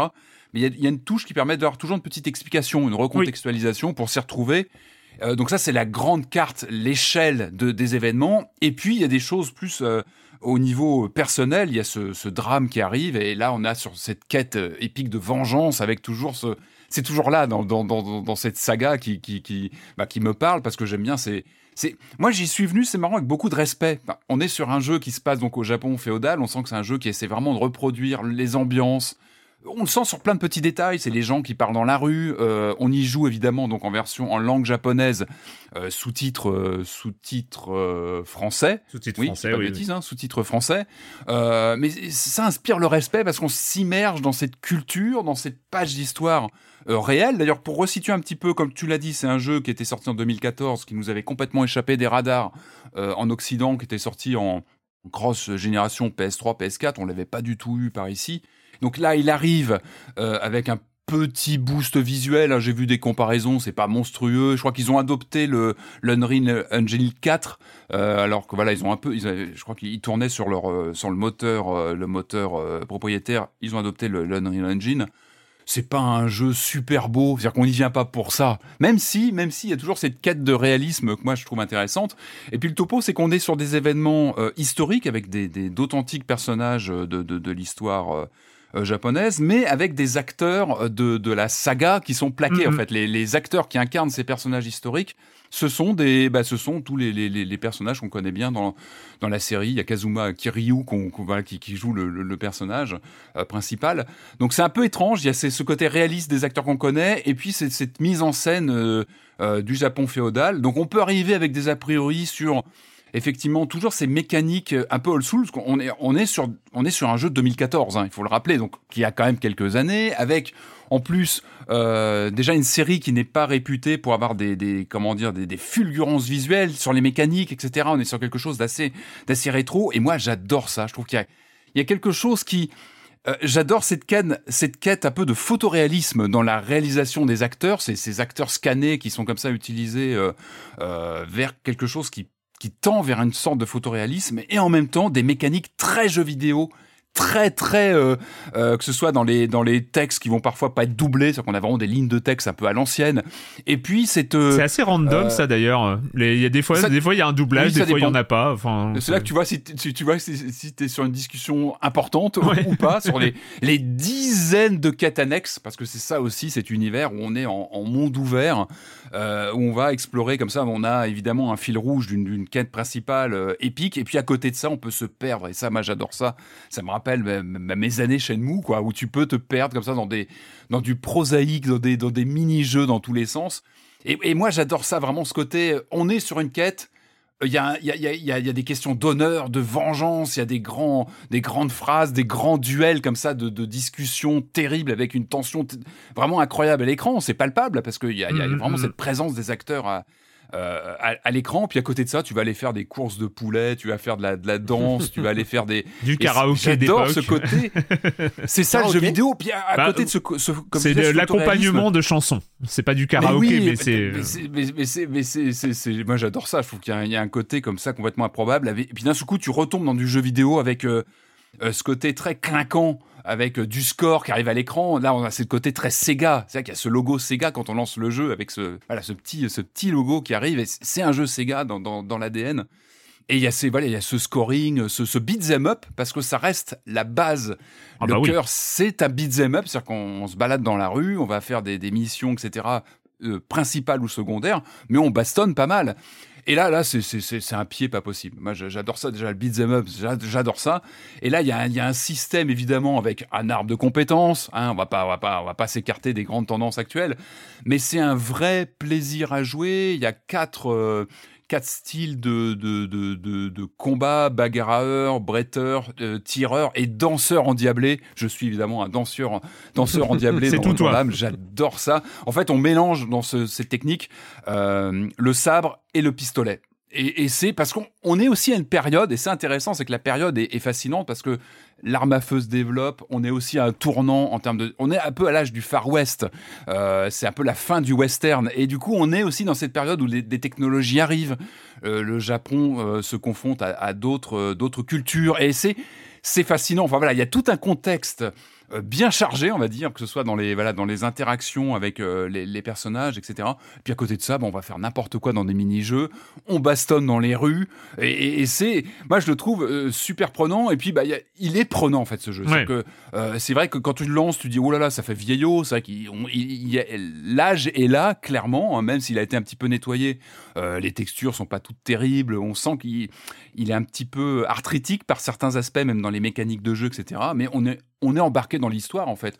On commence dans le, petit village de Tosa, et puis très vite, on parle dans la grande ville de Kyo. Euh, c'est Kyoto, en fait, c'est le Kyoto de, de, l'époque, euh, avec cette histoire de, vengeance, mais qui te prend. Moi, je trouve ce, ce, ninja qui, qui, va commettre l'irréparable avec le, le- le père du héros, qui, qui on, on est vraiment pris par l'histoire. Et puis, il y a plein de ces mécaniques. Il y a une sorte de de ludification générale de tout dans ce jeu. C'est-à-dire que tu as des points de vertu que tu vas récupérer, euh, qui s'additionnent avec tous ces petits.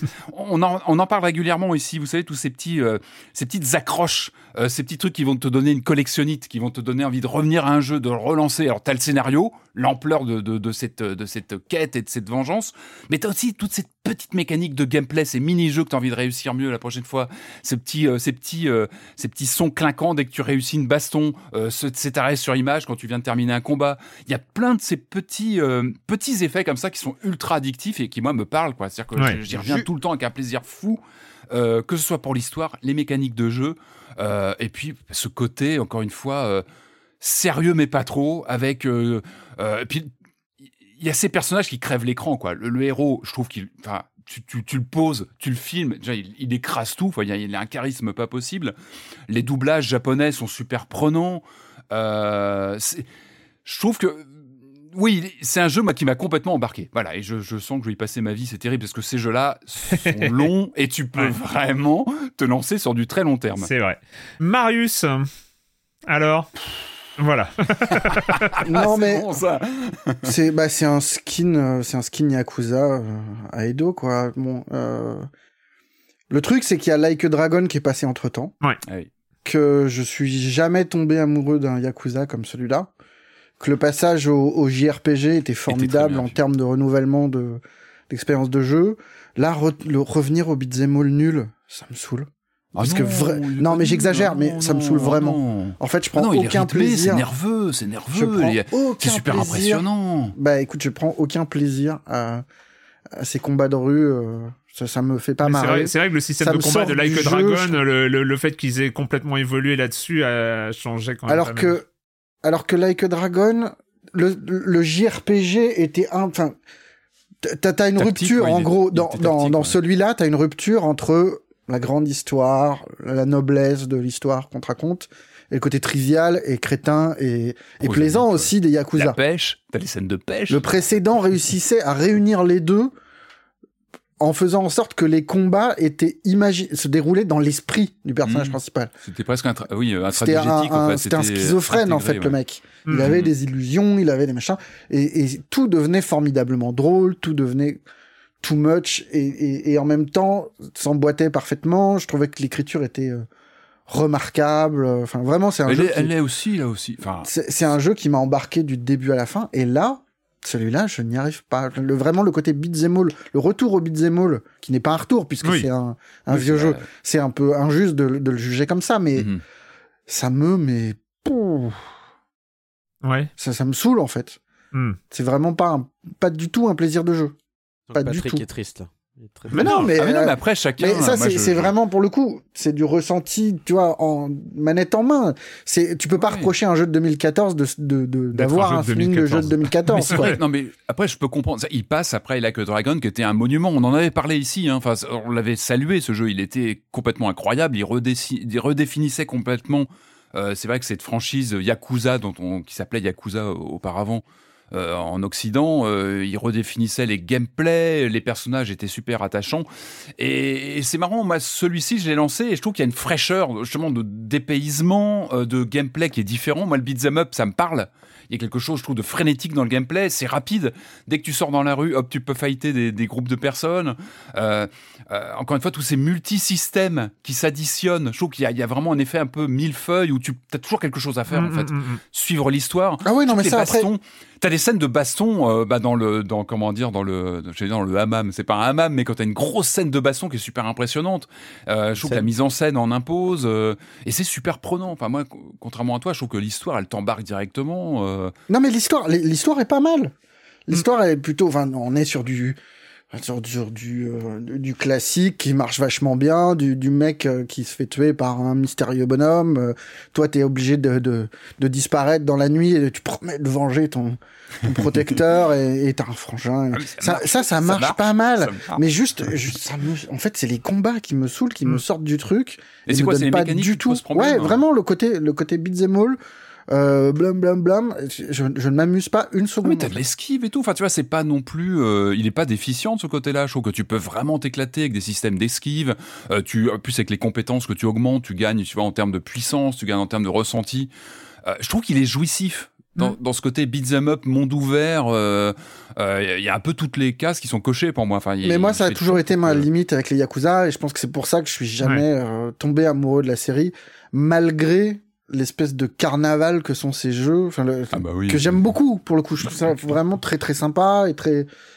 Et, et, et suffisamment sympa, en fait, pour que ça ne vienne jamais. Enfin, que le côté technique, un peu à la ramasse des Yakuza, Oui. ne soit jamais un problème, en fait. Mm, mm. Non, tu t'en fous, t'oublies. Voilà. La technique, à C'est- pas, tu- euh, t'en moques. quoi. c'est pas un enjeu. Pas du tout. euh, Et toi, qu'est-ce que t'en as pensé, Erwan? Je- J'y suis allé pas hyper motivé, euh, je dois bien vous avouer, euh, parce que un peu comme toi Marius, le, le Like a Dragon euh, était un peu le premier, euh, le premier de la grande saga Yakuza dans le dans lequel je m'investissais un petit peu. Et, euh, et ça avait été euh, voilà ça avait été une, vraiment une chouette découverte euh, j'avais j'ai beaucoup aimé. Et c'est vrai que celui-là le côté euh, re- retrouver un jeu de 2014 enfin je, je sais pas. J'étais j'étais pas hyper motivé. Et en fait je me suis un peu laissé embarquer un peu contre mon gré par cette capacité à tout enchaîner vite.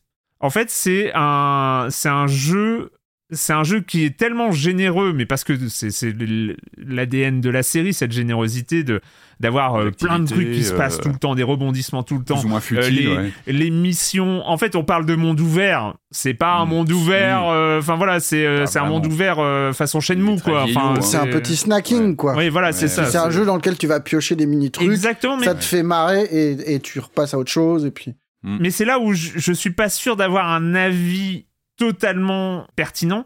C'est que, disons que sur les heures que j'ai passées actuellement, enfin, je suis arrivé à Kyo, enfin, j'ai Mm. et, et ça m'a permis de, de voilà de lancer un peu le, le, le rythme euh, installé de l'histoire, on va dire, de, de finir un peu le, le long prologue et, et, et installer l'histoire.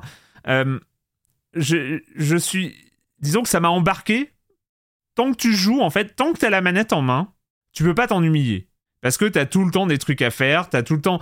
euh, au début, moi j'avoue que le système de combat, le fait d'avoir aussi, le fait en plus d'avoir quatre techniques de combat Ouais. qui sont totalement différentes et euh, qui, euh, en grosso modo, si tu commences à t'ennuyer dans les phases de baston, tu changes un peu de système de combat, tu prends jamais le tir qui est quand même, je comprends même pas, euh, c'est- ce... parmi les quatre, il y a un, un système basé juste sur le flingue Ah, sur les tirs. qui ah oui, est non, bah mais non. totalement Bah. Sans intérêt. Mais bon, bref, euh, disons, t'as le côté un peu classique avec le sabre, tu peux veux le jouer un peu plus classique beat'em all, euh, tu euh, tu prends les points, euh, tu prends sans armes, et puis euh, tu veux jouer euh, Keke euh, qui fait des combats de Ah, 3 mais c'est heures et, euh, qui tourne sur lui-même, mais c'est rigolo quand même. Euh, tu prends le, le, le danseur. Et donc, et c'est marrant, tu, le, le fait de, de, de, de pouvoir euh, de pouvoir switcher. Parle mal, Patrick. Mais non, mais il est On d'accord. peut manquer de respect. Ah non, mais j'assume, évidemment faut prendre le style danseur, c'est quand même le côté plus marrant de, du Ah, jeu. mais c'est Oui, voilà, c'est ça. le- Tu finis avec quand des tu ralentis sur tu, le tu dernier. fais pas de euh, dégâts, tu fais zéro dégâts, bus, tu euh. finis avec des combos de 53 coups d'affilée. Ah, mais c'est, et euh, c'est trop drôle et c'est marrant et t'as des gros indicateurs euh, combos. méga combo ultra trucs. Exactement. C'est vraiment le, le côté. Donc c'est euh, drôle, oui, euh, mais- Borne d'arcade Euh, presque. Et mais et du coup, pendant toutes les heures que j'ai passées dessus, je me suis pas ennuyé un seul instant et vraiment ça m'amuse. Après, la question que je me pose moi à mon point de vue, c'est qu'est-ce qui va me pousser à relancer le jeu? C'est euh, c'est c'est marrant, c'est des jeux qui grande en fait, t'as- juste l'impression de te faire. Quand je disais contre ton gré, c'est qu'il est tellement, euh, il est tellement euh, rempli de, de, de confiserie, comme t'as dit euh, Marius, que bah ça, t'as ce côté hein, presque. Tu picores, t'arrêtes pas de, tu, tu manges, tu manges, tu manges, parce que y a, ça, ça, ça- c'est là quoi. Et, et, Buffet à volonté. quoi. et, et le, et le côté, tu- t'es pas sûr que tu joues vraiment parce que t'as envie de jouer. Euh, t'as l'impression que le jeu, il te, il te tire, il te tire, Ça il te tire. Et que, et que t'es. Et moi, j'ai totalement été sensible à ça. Donc, euh, Je dis du mal, mais il y a quand même deux choses que le jeu fait plutôt bien. C'est- Enfin, par essence presque. Mm. Ce jeu-là, il est fait pour les fans de, des Yakuza, dans la mesure où c'est du fan service transposé euh, dans une autre ère, dans un autre décorum, et rien que ça, je pense que ça suffira à amuser les fans des Yakuza. Et à l'inverse, c'est un bon point d'entrée, je pense, dans l'univers Yakuza, parce que contrairement au euh, Yakuza 6 ou des trucs comme ça, où tu rentres et tu te prends le mur de l'histoire avec 50 chefs de clans différents, de euh, machin et rival, mais en fait avant c'était son ancien chef et bidule, et où tu t'as t'as quand même du mal à raccrocher les wagons. clair. Là, il y a un truc de allez, rentrer, on repart, on repart à zéro. On, vous connaissez les tronches, mais euh, on redistribue Ouais. les rôles, quoi. Et ça, c'est pas mal. Si tu veux attaquer aujourd'hui la saga, tu sais même plus trop par quoi commencer. Il y a Ah, par Like Dragon, Bah, si, Like a Dragon, Ouais, franchement, tu- pour voilà, le mais coup, tu, euh, tu peux être perdu effectivement. Et là, c'est vrai que Non, moi, je a, pense que c'est un bon point d'entrée. et puis moi, Oui, je suis aussi, plutôt ouais. pour. Moi, je suis plutôt pour le fait de de, bah, de servir comme ça des jeux qui étaient qui étaient sortis au Japon il y a même une décennie. Bon, bah après, tu le sais non, quand c'est tu, cool. tu, Ah non, mais c'est bien qu'ils Euh, sortent. on a le cas aussi, tu vois, qu'un Project Zero, euh, on a un Project Zero qui est réédité. Bon, bah, tu, on en parlera certainement prochainement. Tu fais ton choix, tu le sais. Enfin, tu tu t'informes et tu, tu y vas en disant, bah, j'ai accès à un jeu que je pouvais pas, que je pouvais pas explorer avant. Et c'est un vrai plaisir de voir ces rééditions. Alors oui, c'est pas un foudre de guerre en termes de, de techno, le jeu, ça c'est une évidence. Par contre, bah, tu as, ce plaisir du dépaysement, moi, qui est pour moi très fort. Et moi, pour reprendre cette question du est-ce que j'y reviens? Oui, parce qu'il y a le grand scénario à côté de toutes ces, Ouais, ouais, bien sûr. toutes bien ces, toutes ces légèretés, de ces petites activités, la pêche, etc. Ah, tu peux vraiment, tu, tu, tu- Et c'est vraiment ce qu'on trouvait, moi ça me rappelle Shenmue toujours, c'est ce côté euh, épique qui te tient, c'est que ce scénario, avec des vrais moments, je trouve, de suspense. Mm, mm. euh, t'as envie d'en savoir plus, t'es un peu perdu sous pas mal d'informations, mais le jeu, encore une fois, il te, il te donne des, il te redonne des perches explicatives, et t'apprends des choses. Enfin, encore une fois, je pense que même en, en termes historiques, il est orienté, visiblement, c'est pas non plus un manuel d'histoire, attention. Oui, c'est pas. Moins compliqué que la plupart des mangas euh, romancé. d'époque et de, de samouraï où t'as tout un langage et machin. Bien sûr, C'est mais, pas- mais en tout cas, c'est assez fascinant d'explorer ce, ce monde. Je peux encore une fois, rien que se balader dans les rues, écouter les personnages qui discutent, euh, les interactions. Moi, je trouve ça fascinant. Donc, moi, je, je, je recommande clairement. Je crois qu'il y a deux autres jeux. La licence, elle est en feu. Hein. J'avais, j'ai vu ça dans les, dans les, dans les sorties prévues. Il y a une sorte de spin-off qui arrive. Et puis, euh, normalement, je crois qu'il y a Like Dragon 8 qui doit arriver déjà l'année prochaine. peu, donc, dans les mois qui viennent. euh, Mais elle est fascinante, cette série. Moi, je la trouve euh, super attachante, super intéressante. Bah, le, truc aussi, et, le dernier point, c'est. euh, en fait, c'est assez marrant. En y jouant, tu ressens comme. euh, elle est at- attachante, mais comme si les, devs. Enfin, il y avait il y a un côté euh, très généreux dans le côté. on a l'impression que les gens. Enfin, je sais pas. Ça se trouve, euh, les conditions de travail sont déplorables et qu'il y a du crunch et j'en sais rien. Oh C'est- on est au Japon. Mais Je alors, sauras jamais car Voilà. c'est le Japon. mais euh, mais mais je sais pas il y a une il y a une impression de euh, on- ils veulent donner enfin c'est c'est hyper euh, c'est hyper généreux enfin t'as l'impression que c'est un plaisir d'être dedans comme c'est un plaisir ça re- on ressent comme Ils un ont l'air de se un- marrer. voilà ils ont l'air Ils de ont se l'air de se marrer marrer. à le faire en fait et, et du coup, euh, il y, a, il y a un côté vraiment agréable à être dans un environnement hyper euh, amical. Enfin, je sais pas, c'est très euh, c'est très subjectif ce que je viens de raconter, mais euh, voilà, c'est un vrai ressenti très agréable quand on joue à un jeu. Après, quel, quel que soit les, euh, quel que soit ce qui s'est réellement passé pendant le développement, si c'est l'impression que ça donne, c'est une réussite artistique en fait. Oui, à ce niveau-là. Like a Dragon Ishin, il est à 60 euros, il est disponible sur console et PC. Voilà, et bah écoutez, avant la suite du programme, c'est le moment tant attendu de la chronique jeu de société de Jérémy Kletskin. Salut, Jérémy. Salut Erwan, cette semaine on va parler de Florence et ça n'a aucun rapport avec le jeu vidéo éponyme, on va pas ranger ses étagères, se brosser les dents ou jouer de la guitare, non, il s'agit de la ville Florence, la capitale de la Toscane en Italie. Chaque joueur va incarner une famille qui va passer une longue nuit de carnaval pendant le 15e siècle à Florence. Pendant cette nuit, neuf fêtes vont se dérouler à travers la ville et il va falloir passer de l'une à l'autre et se faire voir. En particulier, il faudra bien anticiper pour s'y trouver au moment où les trois grands nobles de la famille Médicis vont y passer. Au centre de la table, on va retrouver le plateau de jeu, donc le plan de la ville, on va retrouver les neuf lieux, les neuf villas où vont se dérouler les fêtes, et puis trois figurines imposantes de calèches, euh, rouge, bleu et rose. Elles appartiennent respectivement à Cosimo Giovanni et Contessina Medici. Lors de chacun des neuf tours, eh ben, une des calèches va passer d'une villa à une autre et il faudra s'y retrouver pour euh, faire beaucoup de points. Il n'y a que sept places dans les files devant chaque villa et comme les calèches vous attribuent des points en fonction des majorités, votre place dans la file, eh ben, on va jouer des coudes, on va se marcher sur les pieds. Il y a une tonne de manières de marquer des points dans ce jeu. On pourra éparpiller nos serviteurs à travers la ville. On en a 5 au maximum, mais on pourra aussi les upgrader en Madone, 3 maximum, ou même en Maestro. Chaque joueur a au maximum un Maestro dans sa famille. Il faudra donc bien savoir l'utiliser pour passer devant tout le monde dans la file. Euh, bah oui, parce que les Madones passent automatiquement devant les servants et les Maestros passent automatiquement devant les Madones. Ouais, on sait, le 15e siècle, c'était pas super inclusif. Et puis dès que vous avez un pion euh, présent devant une villa, vous avez plein d'autres choses que vous pouvez faire, comme par exemple offrir des faveurs, des cadeaux aux différents membres de la famille des Médicis si leur calèche est présent dans cette villa au moment où vous y êtes. Cela vous permettra de positionner des gardes dans la ville et éventuellement de taxer les autres joueurs qui passent par là, ou de positionner des espions dans les villas qui vous avertiront du passage des calèches, ou alors de placer un videur de votre couleur devant la villa de votre choix, ce qui vous permettra évidemment de vous attribuer la priorité. Sur chaque villa, on trouve aussi une tuile unique qui vous attribuera des points en fonction de votre placement par rapport aux autres joueurs, et puis il y a aussi une carte mission qu'on obtient au début de la partie et qui vous permet de marquer des points selon le positionnement de vos personnages fin de la partie. Sur chaque plateau individuel, on va trouver un système d'horloge avec une roue qu'on pourra tourner. On peut avoir jusqu'à 12 points d'action lors de son tour. Et donc, chacune des actions que j'ai citées précédemment vous faire dépenser un certain nombre d'heures et au bout d'un moment, ben, il va falloir passer son tour. Vous l'avez compris, euh, Florence, c'est un jeu assez lourd, un jeu pour gamers. On va constamment devoir se marcher dessus. Il y a une tonne de trucs qui se passent sur le plateau en même temps. euh, C'est assez tendu. Il se joue de 1 à 5 joueurs. Il y a marqué sur la boîte 20 minutes par joueur. Mais nous, on a fait plusieurs parties à 5 et je peux vous dire que c'est 3h30, 4 heures à chaque fois. hein. Je sais pas amis, mais les miens, bah, ils aiment euh, prendre le temps d'optimiser, d'anticiper, euh, de faire en sorte de pas trop faire d'erreurs. Et ben moi, je peux vous dire que euh, pendant la dernière demi-heure, au bout d'un moment, bah, on a pris les nerfs et on s'est tiré dessus de partout pendant que les derniers joueurs finissaient leur tour. Le jeu est complexe mais hyper bien équilibré et à la fin, ça se joue à un poil de nez. En tout cas, moi, je vous dis en dessous de 13-14 ans, bah, à éviter. L'auteur, c'est Dean Morris, c'est illustré par Dan May et l'éditeur, c'est Brain Crack Games.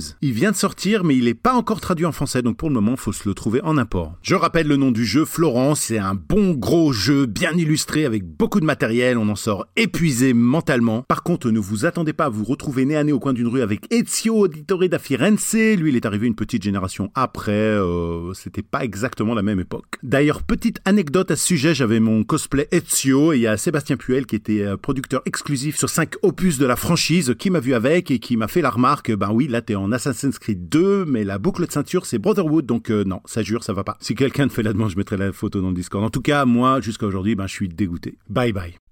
Bye bye. Eh, les aventures de cosplay, hein, c'est. C'est un drame là ce qu'on vient de nous raconter. ah ouais. Un drame. Ah ouais, c'est Dramatique. c'est c'est- cette anomalie historique en, en plein cosplay. Mon Dieu, quel manque de goût, c'est incroyable. Je suis choqué. Accident chronologique. Merci Jérémy, merci beaucoup. À la semaine prochaine. Euh, je le signale quand même, comme à chaque fois, vous pouvez retrouver toutes les chroniques de Jérémy dans le flux de podcast dédié Silence on joue la chronique jeu de société qui est disponible sur toutes vos applis de podcast. Donc, euh, bah, on se retrouve la semaine prochaine. Bah écoutez, c'est le moment d'aller chasser des gros monstres avec euh, des armes variées, des grosses épées, des gros marteaux, des gros arcs, enfin des grosses armes d'une manière générale. C'est un Monster Hunter Non non, ce n'est pas un Monster Hunter. Aux commandes, en tout cas à l'édition, c'est Electronic Arts. Ça s'appelle Wild Hearts.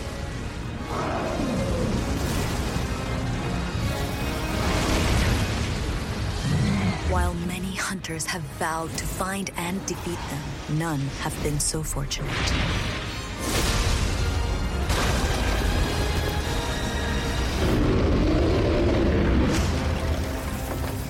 Now is your chance. Triumph over the Kemono. Protect our village and our people. And you will become a legend. The hunter who tames a world gone wild. Wild Hearts, nous allons chasser ensemble du kemono, nous allons invoquer nos karakuri et nous allons parcourir le monde de Azuma. C'est parti pour euh, l'aventure, pour la chasse aux gros monstres. Monster Hunter, on n'en a pas beaucoup parlé hein, des Monster Hunter euh, dans Silence on joue, tout simplement parce qu'il y a comme un certain niveau d'incompétence.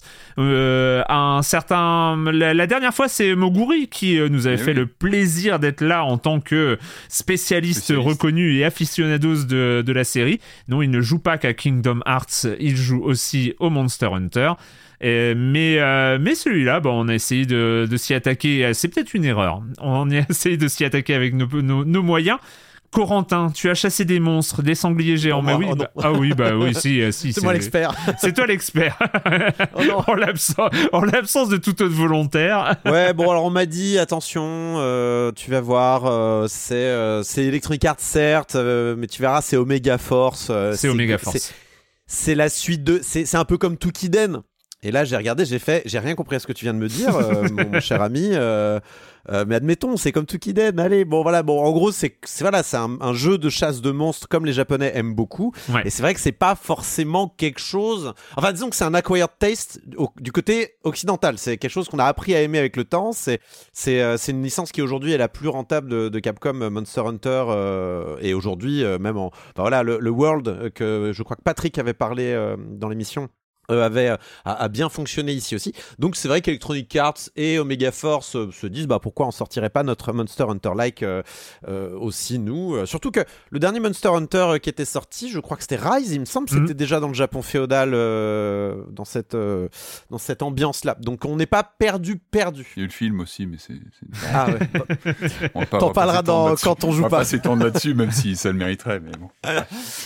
Euh, donc on est dans du Monster Hunter dans un Japon féodal très très Japon très très féodal très très euh, oh là là euh, les esprits on, on respecte la nature mais en même temps la nature on lui défense sa race aussi parce que c'est du respect de, de, de, de lui mettre des grands coups d'épée des grands coups d'arc tout ça. Il y a une espèce de tradition. Alors nous on est le vagabond, on est le vagabond euh, Ouais. qui euh, très clairement on n'a pas de passé, pas d'histoire, on n'a rien, mais on est ténébreux, on est ou ténébreuse d'ailleurs parce qu'on peut choisir qui on est avec vraiment un, un un truc, un, un- comment dire, un moteur de création de personnages assez complet. où On peut aller jusqu'à choisir euh, la voix de son perso indépendamment du sexe qu'on lui donne ou du genre, et euh, on peut lui même lui donner des pronoms. Ça, Enfin, je- ça devient, ça devient. euh, Les pronoms, c'est Oui. la première fois que je le vois. De la part Mais- d'un jeu japonais, Ouais, c'est vrai. ça. C'est vrai, c'est vrai. Médité par. Electronic Arts, peut-être. Ouais. C'est sûr, peut-être. Euh, mais en tout cas, ouais, c'est chouette. C'est très ouvert, euh, très très bien. Bon, enfin, j'étais agréablement surpris. Et euh, voilà, en grosso modo, très rapidement, on va, on va, on va se taper, on va se cogner, on va se heurter à une espèce de, de baleine blanche d'Akab sous la forme d'un gros loup qui va nous péter la gueule et qui va nous laisser pour mort. Mais on va être sauvé par une, une espèce d'esprit qui nous qui nous met un cube, un apéricube dans le cœur, un apéricube magique, puisque l'apéricube en question nous permet de, de, de manipuler, de manipuler les duplos en fait. Et du coup, euh, Et après, on joue à Fortnite. et après on joue à Fortnite. Bah, allez, Non, mais on passe au suivant. Vous rigolez, mais c'est vrai que c'est, c'est un peu compliqué à expliquer à froid comme ça, parce que dans le jeu ça a du sens, mais c'est vrai que C'est vrai. C'est vrai qu'expliquer à l'extérieur, c'est compliqué. On nous met ouais, un espèce d'artefact dans le cœur qui nous permet ensuite de manipuler des espèces de d'objets en bois euh, qui euh, De vont Karakuri, Voilà, euh, qu'on fait avec du fil. voilà, qui nous permettent de, en fait, c'est littéralement Fortnite. C'est littéralement en pleine action. Vous pouvez faire des blocs ou des tremplins ou des, euh, des, des, des espèces d'arcs qui vous projettent très très loin dans les airs. Enfin, vraiment, vous avez le choix. Et le but, on sent bien que le but que le jeu essaie de nous, de nous mettre en place, c'est que au milieu de ce de ce gameplay de, de beat'em all un peu lent à la Dark Souls, Monster Hunter, tout ça, on a aussi, on essaie de nous, on essaie d'accélérer un peu les choses en nous Mhm. mettant euh, ce, ce- ce gameplay à la Fortnite.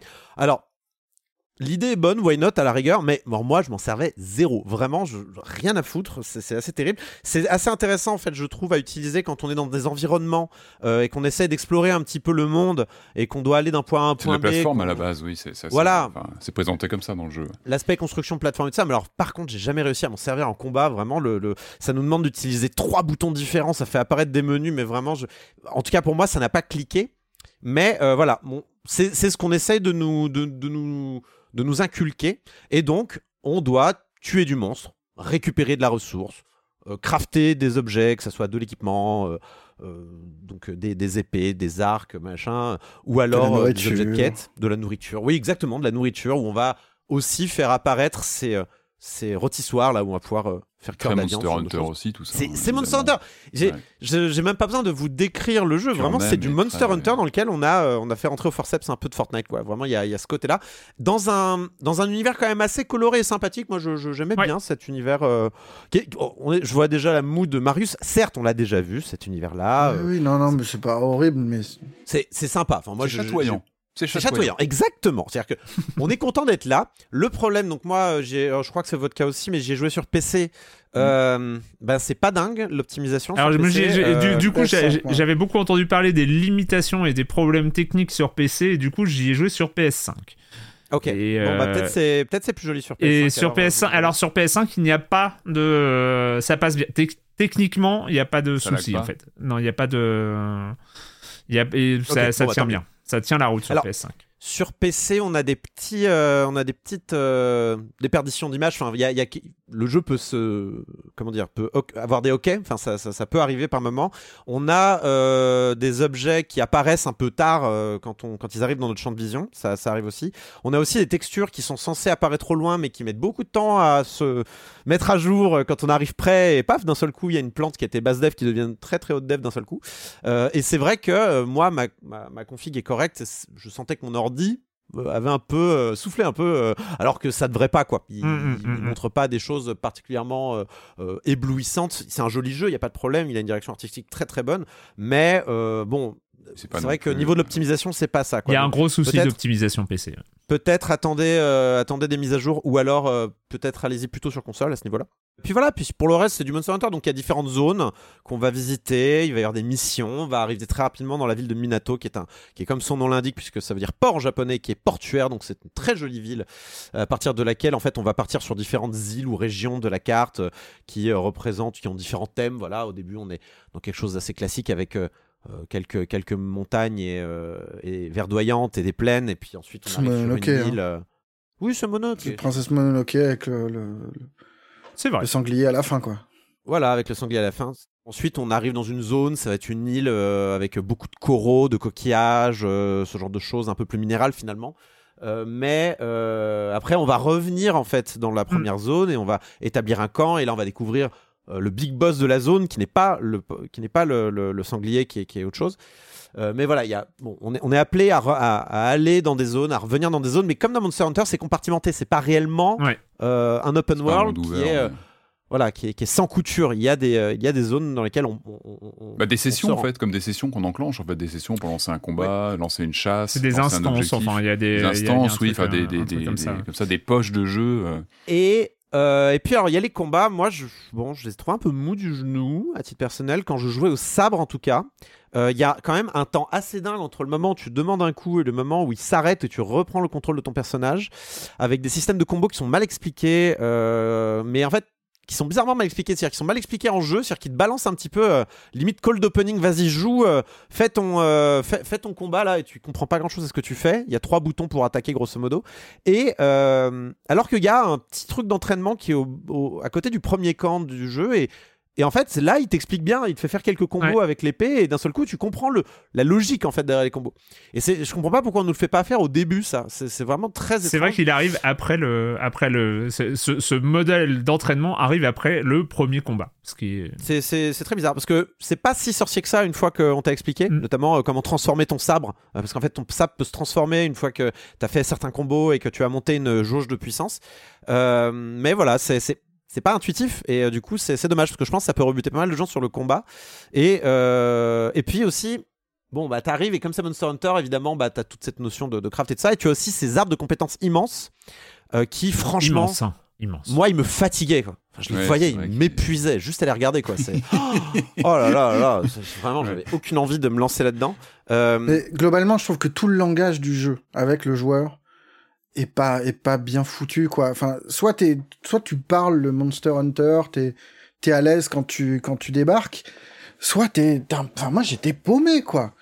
Hmm. Te- Ouais, ok, ouais. t'as les jauges, t'as les combos, ça ça va. Mais des trucs aussi bêtes que charger une mission, enfin tu, tu passes au village et puis après on te dit ah il faut que tu fasses ça, il faut que tu fasses ça.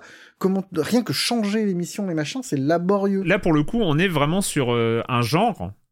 C'est c'est assez étonnant parce que c'est vrai que quand on n'est pas habitué, euh, ce qui est mon cas aussi, on est vraiment sur les codes d'un genre. C'est euh, un peu comme. euh, je sais pas, il y a un Combat FPS, ou- un FPS qui euh, te raconte pas que la gâchette droite ou la gâchette gauche c'est celle pour viser dans un FPS. Enfin, Oui, c'est parce que c'est tellement standard. Et là, et là dans cette dans ce mode de chasse, euh, moi aussi, hein, c'est pareil. Je comprends pas. Enfin, je, je suis très très mal à l'aise. Par exemple, la, la dernière partie que j'ai fait, je me suis dit tiens, je vais euh, euh, tenter une chasse hors. euh, en dehors de, de la ligne du scénario, parce que tu as Ouais. un scénario qui avance, mais tu peux partir à la chasse tout seul, machin. Et je suis parti sur une chasse, donc tu dois dé- définir ta, ta proie, euh, le, le monstre au bord que du feu. tu vas t'asseoir au bord du feu, tu dois définir ta, ta proie, tu dois aller sur la zone de chasse, et puis après trouver Faire ta petite tour qui permet de localiser la voilà, proie, faire qui ta permet- petite tour, euh, voilà, et, et- ou tes petites tours, parce qu'il faut couvrir euh, toute la zone pour, euh, pour vraiment repérer, euh, repérer les, les kémonos. Euh, sauf que, en fait, je- j'étais sur une zone, et puis je suis tombé sur un monstre que j'avais pas battu. Mais c'était pas ma cible. Et en fait, je j'ai pas compris parce que j'ai commencé à me fighter avec ce monstre-là, mais c'était pas le, la cible de ma chasse. Donc en fait, euh, vu que ça se passe en, euh, comme a priori les Monster Mais Hunter, t'es pas très sûr. voilà, je suis pas très sûr. Et Il euh, t'indique après- normalement, il t'indique, t'as l'espèce de flux là que tu peux, tu peux activer. Oui, mais c'était pas. chasse, euh, en fait, de- euh, en haut, c'était, j'étais toujours. Tu dois chasser telle créature, mais c'était pas celle Mhm, que j'avais ouais. décidé de combattre. Ouais. Là, et donc, euh, du coup, c'était un peu le bordel pour la retrouver, pour euh, pour euh, continuer euh, continuer à la fighter. Euh, mais mais du coup, moi, je me suis beaucoup amu beaucoup plus amusé que prévu d'ailleurs. Mais euh, mais mais Tu c'est vrai. libre en fait, quand t'es pas tenu par la main finalement. Ouais, et, mais il y a, il y a un côté très déroutant de ce que tu dis, Marius, je suis en- entièrement d'accord. Euh, par exemple, je me suis rappelé, mais parce que j'avais discuté avec des gens et puis je me rappelais ce que Moguri euh, nous avait expliqué euh, quand il était venu ici, c'est le côté préparation de l'expédition, qui est un point central, mais qui n'était pas super bien expliqué euh, et tout ça. Et donc c'est vrai Pas que préparer euh, ces, ces buffs au niveau de la bouffe, notamment de gagner des points d'attaque, des points de défense et tout ça en fonction de ce que tu ingurgites avant de partir à la chasse, de bien préparer tes armures, de, de bien euh, se, euh, faire euh, tous les trucs de forge, de choses comme ça avant de. T'as de plein de s'améliorer. micro-systèmes en fait qu'il Ouais. faut digérer et euh, rien que les petits compagnons, il faut un peu peu de temps pour Ah oui, comprendre il y a que ça aussi. Moi, j'ai Oui, complètement. les compagnons, ils sont importants pour te. Enfin, tu peux, tu peux les, améliorer. tu peux leur donner des buffs d'attaque, de défense, machin. Mais en fait, l'important, j'ai l'impression, mais je suis pas très sûr, c'est de les, de, booster le fil qui te permet toi de faire des actions spéciales parce qu'au début, t'as une limite qui est quand même assez basse. Et ben- Et t'as plein de microsystèmes comme ça qui s'empilent. En plus du côté Fortnite. Et je trouve que le début du jeu est- et, et encore une fois, le- je- je pense que le côté Fortnite et, euh, et presque weapon building est important, mais au début, il est assez désagréable. Les environnements Ah sont ouais. grands, ton personnage est lent, et au bout d'un moment, tu comprends que tout ça va s'accélérer avec tes, euh, tes, euh, tes tyroliennes, tes machins, tes bidules, mais il faut presque comprendre le langage, le micro-langage du jeu pour voir comment bien traverser un environnement sans que ça soit relou, en fait. Mm, mm. En fait, et puis, et puis même au niveau, au niveau, enfin tout est lent. C'est-à-dire tu parles de lenteur et c'est le problème du jeu, c'est que si tu n'es pas un expert ES euh, Monster Hunter, tout va prendre un temps fou. Et typiquement, euh, les combats de monstres qui durent vraiment, qui peuvent durer très longtemps si euh, bah, tu t'y prends pas bien.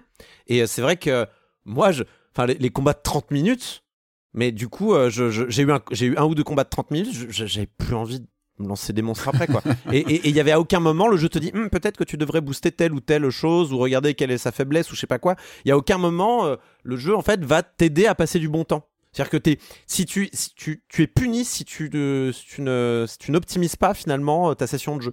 Et, euh, et, et c'est, c'est, enfin moi ça me donne absolument pas envie de me lancer dans Monster Hunter. Faut limite que le jeu soit livré avec un bon copain. Il faut que ce soit livré avec des moguri en fait. Ouais. Il, faut, il faut des moguri offerts avec les Qui vient te Monster, dire euh, quoi faire. avec ce genre de jeu pour te- ouais. Mais c'est vrai que c'est marrant parce que j'ai, j'ai, j'ai joué quelques heures au jeu, j'ai regardé des streams, c'est pas la même chose. Non. On n'a pas vécu la même chose. Non, non. Il y a, il y, a, euh, il y a une griffe qui permet de faire des, de jouer à l'attaque des titans, en Oui. gros. Mm. De bouger dans tous les sens, de, d'être De s'attaquer- de s'attacher aux euh, monstres. Ça et a l'air de- fun, ouais, ça a ouais. l'air super, mais Chez les autres. c'est pas mon expérience, quoi. Non, non, moi c'est roulade euh, et euh, gratter la barre de vie euh, du monstre euh, à l'infini et ça dure 3000 ans. euh, Ouais, même le, le côté, euh, le côté euh, Fortniteien de, de construire des blocs, bah pff, moi les trois Ouais, quarts du temps, je fais euh, mes trois petits blocs, je saute et puis le monstre il a bougé et puis euh, puis ouais super. Alors moi, c'est- mais moi c'est- marrant. j'ai alors moi, il y a deux choses sur ces blocs là, sur ces kurikari, euh, je sais plus comment ça s'appelle, mais euh, il y, a, il y a deux choses que j'ai trouvé. euh, Karakuri. Karakuri. Euh, Il y, a, il y a deux choses que j'ai trouvé assez géniales et à, à la- auxquelles je m'attendais pas. C'était euh, le fait qu'il reste dans l'univers. Oui, il reste absolument. Et, je trouve ça assez cool, le fait de, euh, en fait, tu, tu fais des, des, tu construis tes, tes propres tyroliennes qui euh, t'emmènent euh, d'un point A à un point B, et en fait, elles restent. Ce qui fait que tu aménages ton environnement de jeu, même tes caisses que tu poses, même même pendant des combats, si des monstres les détruisent pas, eh ben Ouais, elles restent, elles seront Mais- encore mais là mieux pour le. Erwan. Mieux que ça, Erwan, les camps, c'est-à-dire que tu peux choisir où tu places tes Ouais. spawns, où tu places tes, euh, tes points de Et du, téléportation. et du coup, il y a une sorte d'open world aménageable. Et, et je trouve que euh, pour le coup, il y a un côté presque grisant à ça de se dire ah bah Ouais, tiens, euh, cool, euh, je vais, je vais mettre là finalement je vais mettre mes trois caisses devant cette falaise parce que elle va, ça va me servir pendant tout le jeu. Je vais, me- je vais me créer des raccourcis, je vais me créer comme ça, je vais appro- app- apprivoiser un open world. Et je trouve que il y a, y a un côté vachement intéressant que j'avais foutre des vu. trampolines pourries partout. Mais oui, mais, mais bien sûr. La pollution Et- et- du et décor. après, C'est ça, t'es dans une belle forêt, t'as des trampolines un peu pétées qui sont tous les 3 mètres. Non, non, mais c'est du mobilier euh. urbain, calmez-vous. Mais, mais du coup, tu fais du parcours, euh, c'est assez marrant. C'est l'aménagement du territoire, ça. Et, et- et franchement, moi, j'ai commencé à jouer avec euh, la grosse épée parce que je trouvais, j'ai j'ai toujours été jaloux des gens qui faisaient du Monster Hunter avec des trop grosses épées et euh, j'avais jamais réussi et donc je me suis dit, je vais, me- je vais me- et du coup, euh, grosse épée et trampoline, ça marche, euh, ça marche top quoi. Enfin, il y a- c'est euh, c'est assez rigolo quoi. Il y a, il y a un côté, oui, il y a Alors le qu'en côté vrai, c'est super dangereux, faut pas faire ça. Non, faut pas faire ça. Non, euh, ne, ne- le- ne reproduisez pas ça chez le- vous. Le jeu, il fait plein d'efforts pour se rendre accueillant. Enfin, en tout cas, il Mm. essaie. Je trouve que la réal est, est- est solide. Il y a de la belle musique. Je trouve que pendant les combats, il y a des envolées comme ça Mm, de mm. musique qui sont assez bien fichues. Après, il faut aimer le style visuel qui est, qui est presque avataresque. Je sais pas si on peut dire ça, avec les couleurs assez flashy. Oui, avec ce Tu parles Ouais, des on- animaux sur la, sur la faune, Euh, ouais, un peu ouais, ça. euh, euh, après, je trouve qu'il se fait accueillant. Il est entièrement traduit en, V- en VF. Il y, a, il y a un doublage Ouais. français, ce qui est pas toujours le Qui cas. est pas dégueulasse en plus. Qui est plutôt voilà, qui est plutôt propre. Je trouve qu'il y a, il y a- Contrairement voilà, il y a, à il y a un emballage, qui arrive. il y a un emballage qui, qui essaie de faire oublier ces mécaniques très euh, très Monster Hunter. La question c'est à qui il s'adresse effectivement. Est-ce que c'est les joueurs de Monster Hunter mais qui ont ce qu'il faut à côté, qui ont déjà le vrai jeu Capcom, euh, qui voilà qu'on on sait qui est alimenté avec des suites, etc. C'est la vraie question, c'est à qui il s'adresse. Moi, j'avoue que j'étais plutôt sur Like a Dragon, donc j'ai- passé juste quelques heures dessus Mhm. sur celui-ci et et moi, j'ai bien apprécié ce côté. Enfin, encore, y a, y a- lors, lors des combats, il se passe un truc. Moi, je suis pas du tout branché chasse en réel. IRL, c'est pas du tout, mais alors pas du tout mon truc. Après, je trouve qu'on retrouve ce, ce truc purement virtuel. Par contre, je trouve que c'est l'arrivée d'humains toujours dans ces sessions qui sont intéressantes. C'est que moi, j'ai fait des appels au secours euh, en ligne et des joueurs que je connaissais pas sont venus m'aider. Et il y a, y a c'est vraiment ces moments de grâce, quoi, où t'es es face à un monstre C'est un, point effectivement. ouais. L'échelle, l'échelle, mais dès les premiers monstres, parce que j'ai peut-être joué 4-5 heures, mais dès le deuxième ou troisième monstre, il y a un effet d'échelle monumental, Ouais, ouais. avec la grosse musique.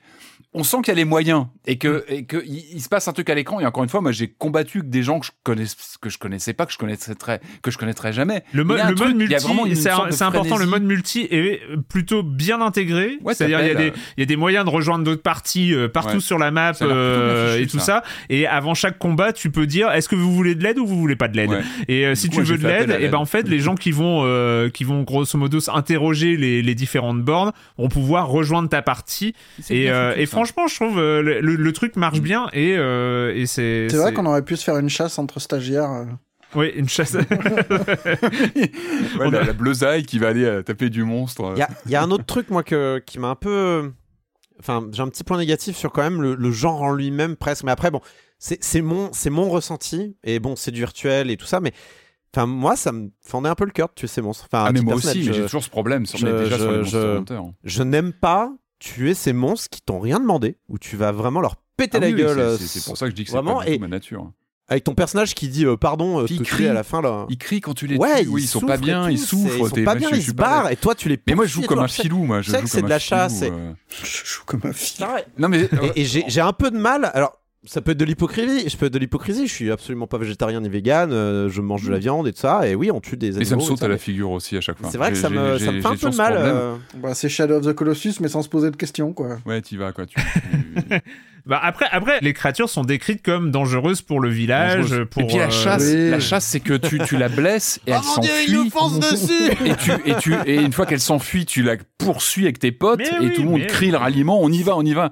Non, moi, je joue comme un filou. C'est que moi, ce que j'aime bien, notamment sur celui-ci, j'ai l'impression, c'est que tu peux vraiment utiliser le décor, les arbres, les obstacles. Tu peux vraiment les mettre à, à contribution. C'est que tu te plantes, derrière- tu te peux vraiment te planquer derrière un arbre. Tu peux aussi te manger le décor et être bloqué par une caméra relou.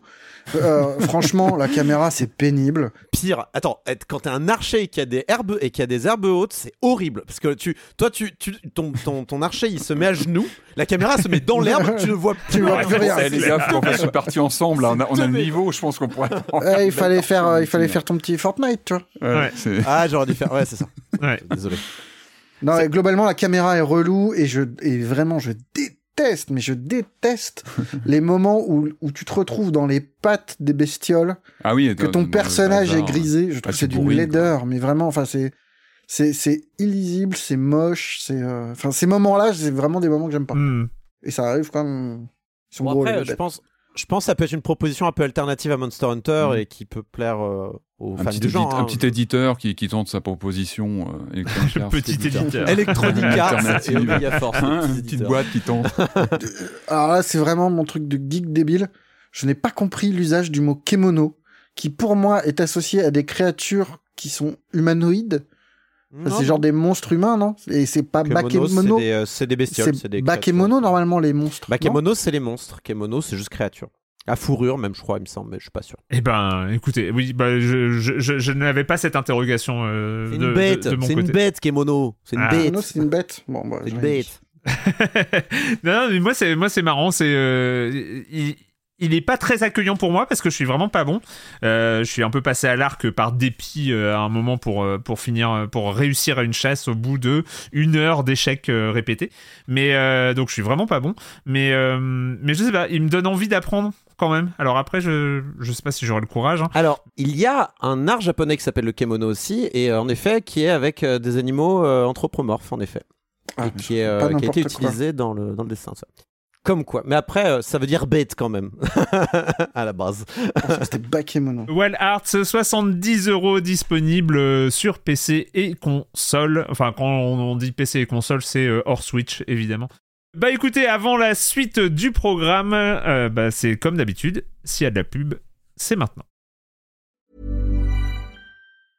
I'm Sandra, and I'm just the professional your small business was looking for. But you didn't hire me because you didn't use LinkedIn jobs. LinkedIn has professionals you can't find anywhere else, including those who aren't actively looking for a new job but might be open to the perfect role, like me.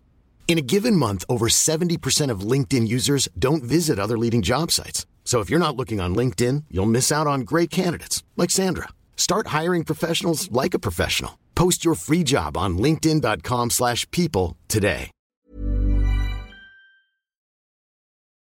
On va continuer, on va continuer sur euh, une grande envolée lyrique sur un jeu majeur de ce 21e siècle. Non. Euh, mais, euh, mais avant ça, quand même. Mais avant Mais ça. si. Mais si. J'ai cru que tu l'avais oublié.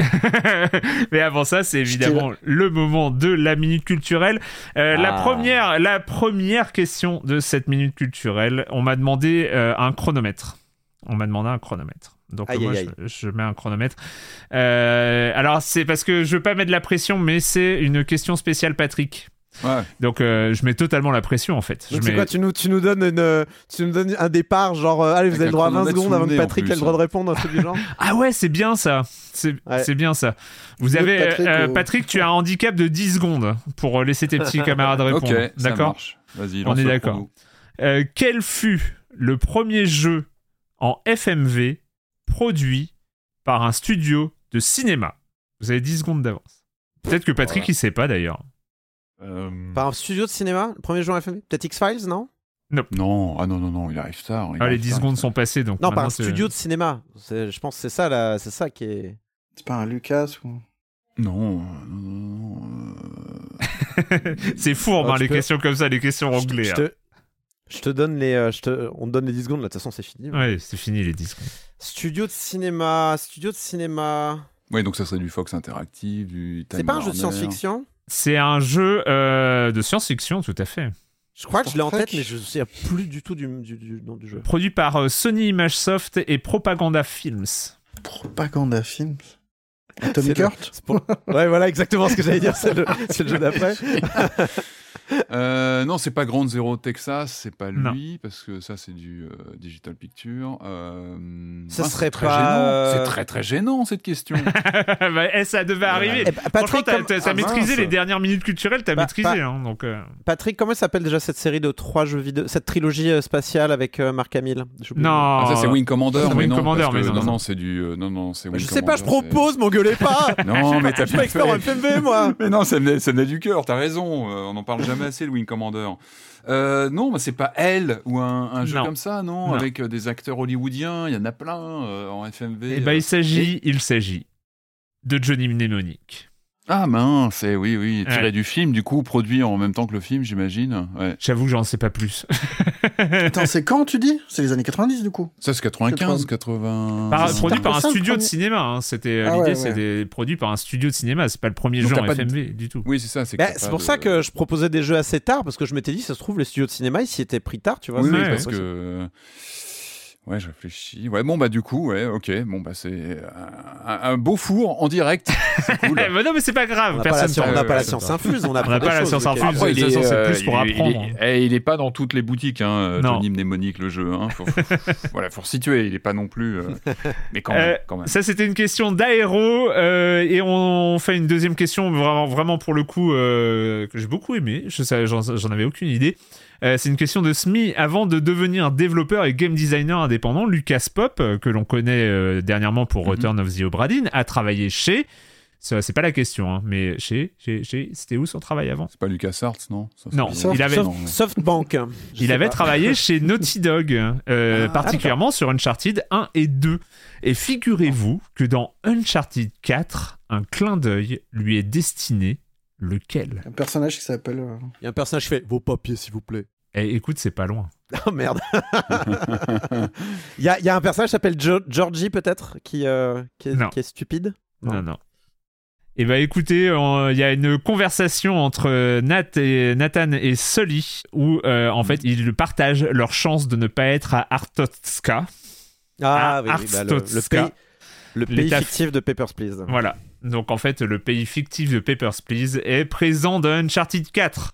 C'est un joli clin d'œil. Donc il est canon, il est canon. Alors le jeu, il s'intègre à l'univers. Oula, attends, ça. Oula, ça, Oh, ça- merde. Attention, non mais c'est énorme quand même. C'est Ouais, énorme. Le, le lore de Uncharted euh, Ah ouais, prend, une, hein. prend une autre dimension là pour le coup. Donc euh, vous pouvez retrouver euh, les minutes culturelles. J'ai reçu une nouvelle question de minutes culturelles mais que je garde pour la, la semaine prochaine. J'en ai reçu une par SMS comme quoi on... C'est quoi on- Dis- Dis-nous à l'avance, comme ça on. Ah non, non, non, non, bien sûr que non. Donc voilà, c'est la Minute Culturelle, elle est- c'est une, euh, un fil de discussion sur le salon DevTest sur le Discord de Silence on Joue. Vous pouvez rejoindre, vous pouvez participer. Il y a plein d'autres questions, je ne fais qu'une petite sélection très subjective de toutes les questions qui, qui, qui circulent dans ce fil de discussion, évidemment. Bah écoutez, c'est le moment de finir, euh, de finir cet épisode de Silence on joue avec un jeu qui a un peu fait parler de lui ces dernières semaines, euh, parce que peut-être plus pour ses conditions de production que pour le jeu en lui-même. Quoique, quoique, quoique, le jeu aussi mérite peut-être qu'on en parle. On va causer, on va partir dans une, euh, dans une, euh, un Union soviétique dystopique. Pas dystopique, uchronique. Uchronique. Uchronique, voilà, c'est pas dystopique, c'est uchronique. Euh, voilà, il s'est passé des trucs, euh, la technologie, c'est les meilleurs au monde, etc. C'est produit par le studio Monfish et ça s'appelle Atomic Heart.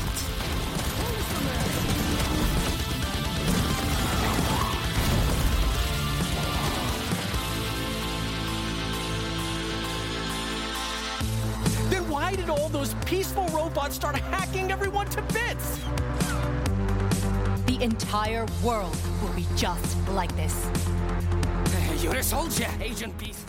Pourquoi donc on a parlé de Atomic Heart ces dernières semaines Parce que c'est aux commandes un studio russe euh, d'origine russe. Je crois qu'il est installé à Malte ou euh, dans un Chypre. pays euh, Chypre, voilà. Il un- ouais, voilà. Toute la question euh, de ces derniers jours, c'était est-ce que en achetant Atomic Earth, on finance un studio russe et indirectement le Kremlin parce que des liens, euh, il y aurait des liens entre les patrons du studio et le Kremlin, ou est-ce que c'est comme le prétend euh, Moonfish, une équipe euh, internationale euh, basée à Chypre qui n'a rien à voir avec le Kremlin et vous posez pas de questions.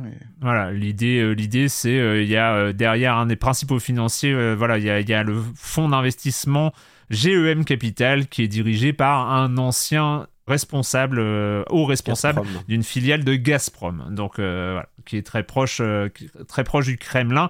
Et il est par ailleurs euh, distribué par VK, qui est également contrôlé par euh, Gazprom. Donc voilà, il y a du Gazprom un peu partout autour de ce Atomic Heart. C'est un jeu Euh, qui sent le gaz, c'est ça que tu veux dire, Arwan Ma Énorme. Juste rapidement pour te donner un, un avis euh, concis et euh, totalement objectif, Marius, Atomic Heart, euh, t'as kiffé? C'est formidable, c'est très très beau. non, mais on y va en fait sur la pointe des pieds parce qu'on on sait, on- il y a cette polémique, Mm, il y a cette question de l'origine du jeu qui se pose. Euh, non seulement il y a le problème de l'origine du studio et de ses liens avec le Kremlin, mais il y a aussi quand même euh, des réponses qui sont parfois, enfin, quand ils ont été confrontés à ces questions-là, eux répondent pas de politique. Et on ne, on- et, et à aucun moment, je sais plus exactement les formulations, mais à aucun moment ils n'évoquent la guerre en Ukraine. Enfin, il y a vraiment un- Ouais. une espèce de neutralité du langage qui est tellement lisse que ça devient euh, en soi malaisant. Mais bon, à la limite, une fois qu'on a mis ça de côté, on a le jeu qui pose presque d'autres problèmes en fait. C'est ça qui est intéressant, Mm, mm, qui est mm. étonnant, amusant et pathétique. Le jeu débute par euh, une démo technique de 30 minutes. Enfin, en tout cas, c'est en long. ressenti, c'est en, en ressenti, c'est un bon 30 minutes, Ah ouais. peut-être moins en vrai. Mais on a une longue intro. Alors en plus, moi, j'ai, alors, j'étais en, en full immersion. Je me suis mis euh, la version euh, en russe euh, pour l'audio et machin. Ah, Ce qui est bête, ab- j'aurais dû faire ça. ce qui est abominable parce que tous les dialogues qu'il y a autour de nous sont en russe avec des petits des petits sous-titrages mais minuscules. Du coup, on n'arrive pas à hein. lire Ouais. du tout. Et, euh, et en repassant en anglais après, bah, au moins tu as une base et tu comprends vaguement ce qu'on te raconte parce que t'es vite paumé en fait.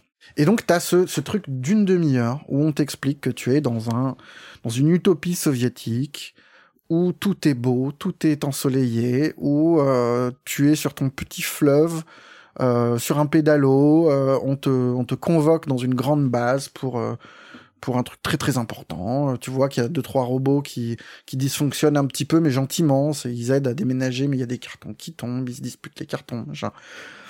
Et puis tu arrives euh, l'espèce de Kremlin local, une grande tour. Avec une grande salle super chatoyante, avec des reflets partout, c'est très très beau, vraiment. Le début du jeu, t'en mets plein la vue. T'as un défilé militaire quand même. euh, T'as un défilé quand militaire, bah c'est euh, bah, c'est l'Union soviétique. euh, ouais, voilà, mais est... aujourd'hui, c'est un écho quand même particulier. Enfin, Oui, mais pour le coup, c'est de- bizarre de faire l'Union soviétique sans, sans Oui, mettre bien aussi sûr, bien sûr, mais c'est juste. l'imagerie qui va avec. Et euh, t'as des, comme ça dans les points. t'as des, des panneaux de propagande, t'as plein de choses à regarder en fait. Mm, on te dit on- plein de choses qui clignotent, qui te disent euh, regardez, on n'est pas euh, on n'est pas dans les jeux que vous avez l'habitude de voir. T'as un mémorial euh, pour la conquête spatiale euh, qui est complètement réécrite par par les Russes. Et tu arrives dans ce dans cette espèce de, de grand bâtiment avec un sol qui reflète le plafond. C'est très très beau. Tu rentres dans un ascenseur, tu tapes un temps de chargement interminable. Et là, tu débarques sur deux robots putes, parce que c'est vraiment ça, pardon, mais Ouais. C'est hallucinant. C'est dont une, j'ai vu que ça a été noté aussi euh, par des par d'autres. C'est pas juste dans ma tête, dont une qui a les mêmes tresses que Timoshenko, qui était euh, une euh, une des qui a été présidente ukrainienne, il me semble. Bon, déjà, tu te dis, bon, sympa, Mhm. bon esprit. On te a une clé, on te redonne un temps de chargement interminable, on te met dans un véhicule qui vole, on te montre que cette cité là d'où tu étais est en fait une cité flottante, on t'emmène dans une autre cité flottante où on te fait tout un tour en bagnole. C'est long, mais c'est oh, sans déconner les gars. Quand en plus on parle d'un FPS quoi, Ouais. une demi-heure d'installation comme ça, ça donne envie de mourir. Même si au bout d'un moment on comprend que en fait c'est une voilà c'est vraiment une démo technique. On te dit regardez comme le jeu est beau et après on va t'enfermer dans des couloirs et tu as toujours dans la tête que c'est beau, mais en fait ça l'est vachement moins quand tu regardes bien. Et c'est là que ça enfin bref on arrive.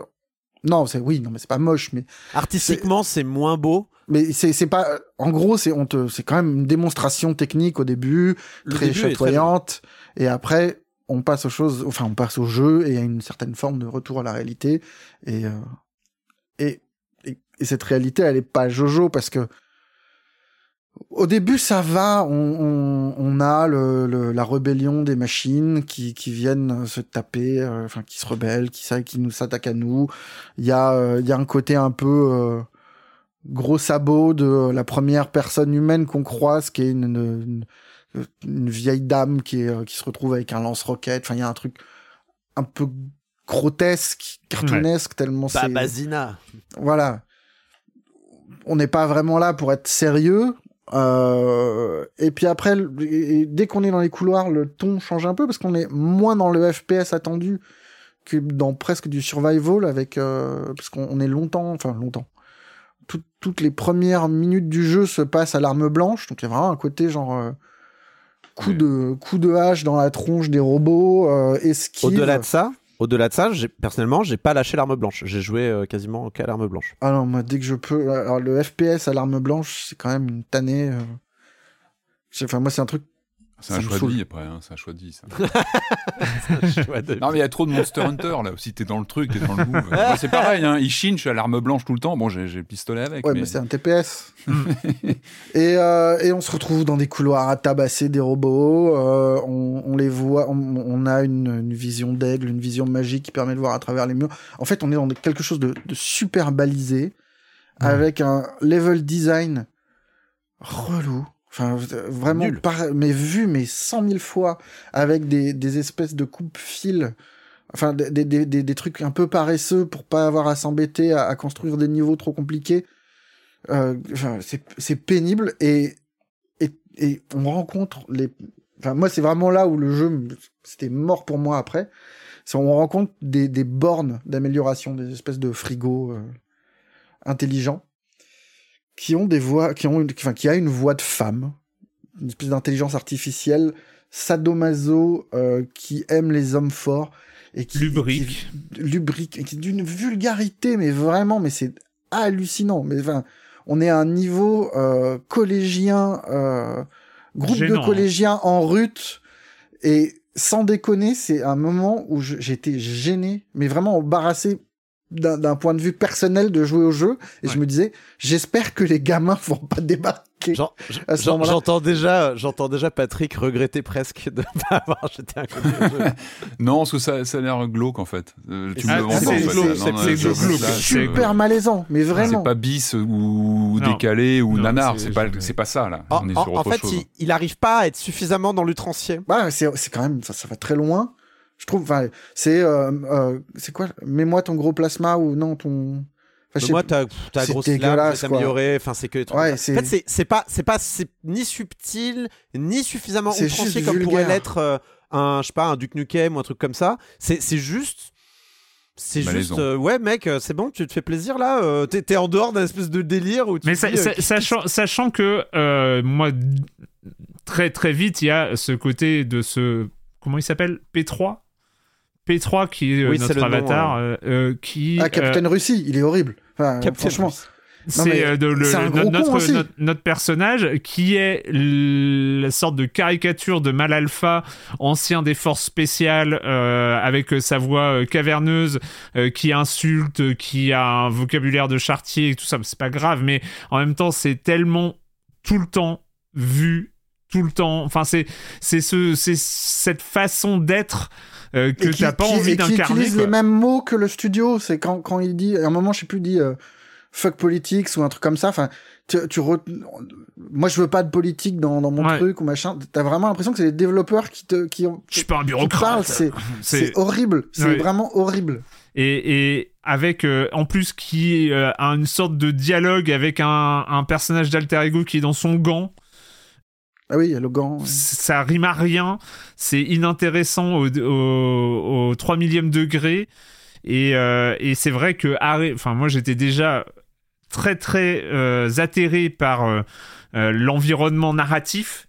Enfin je veux dire pour on en a, on en a vu des, des histoires mal racontées dans le jeu vidéo. On en a vu des, euh, euh, des, des FPS et même, même pas que des FPS, des, Et des on peut y jeux. prendre plaisir même des euh, fois. On peut même y oui, prendre non, non, plaisir. mais voilà. euh, Non, mais je pense que si s'il y avait pas cette surcouche vraiment vulgaire, ça serait dirait, hein. juste un jeu un peu Lambda, lambda, Hmm. avec une touche de survival, une touche de FPS, deux trois énigmes par-ci par-là, euh, du de, presque de la plateforme parce qu'il y a des moments où il faut éviter des des, des trucs. Enfin, ça serait assez lambda en fait. Mais mais mais là, c'est- horrible. Mais mais ce truc-là rajoute une couche vraiment un vernis de de groupe d'ados en enfin, de, de, de tout ce qui est toxique dans le jeu vidéo, quoi, de, Ouais. de gros gamers, gros cons, quoi. On a, on a vu aussi par ailleurs, hein, dans le, on fait le parallèle aussi avec, euh, avec les, les sorties du studio sur Twitter qui étaient pas d'une subtilité folle quand a été abordé euh, le, le statut de euh, ces euh, robots aux formes courbes, euh, enfin aux formes ultra euh, caricaturales féminines, sans visage, ce qui donne Ça aussi Ah ouais, en- ouais, ouais, ça c'est parce que y a- ça- y a pas- vraiment les- une les- couche, les- voilà, elles ont pas de visage, mais elles ont des courbes ultra appuyées et tout ça, ce qui est C'est des purs objets sexuels. Voilà. sans, euh, sans, sans justifier quoi que ce soit, mais plutôt comprendre la démarche derrière tout ça qui est entièrement marketing. Ces deux robots là euh, n'ont servi qu'à une seule chose, c'est apparaître dans les shorts et les TikTok euh, de, de plein de, de réseaux sociaux et d'avoir littéralement tout YouTube et Twitch qui jouaient au jeu. Mais vraiment, ça ne servait qu'à ça. C'était juste un, des choses pour faire parler du jeu uniquement. Et, euh, et, Ouais, et déjà, vraiment. C'est bien, le jeu vidéo a progressé, dis donc. non, non, mais voilà, c'est juste, c'est juste pour expliquer que tu, bon, tu, tu, tu dis robot pute, tout ça, mais c'est c'est robot marketing bas du front, quoi. C'est vraiment, euh, Ah c'est vraiment uniquement pour euh, que les gens, quand ils pensent à euh, Atomic Heart, ils voient ce, ce robot là sans visage. Tu penses que ça avait été prémédité du coup l'imagerie comme ça très Mais c'est complètement très prémédité. Bah, c'est pas par accident, enfin. C'est Ouais, complètement ouais. prémédité, surtout que ces robots-là sont apparus assez tard, euh, je crois, dans la com du jeu. Euh, donc moi, je suis sûr qu'ils ont été rajoutés en mode merde, tout le monde s'en fout de notre jeu, comment on fait pour que les gens s'en foutent pas de notre jeu? Et ils ont balancé les robots euh, euh, sexualisés dedans. Mais vraiment quoi. Et euh, c'était énervant quoi. Et, mais ah, bon, à la rigueur.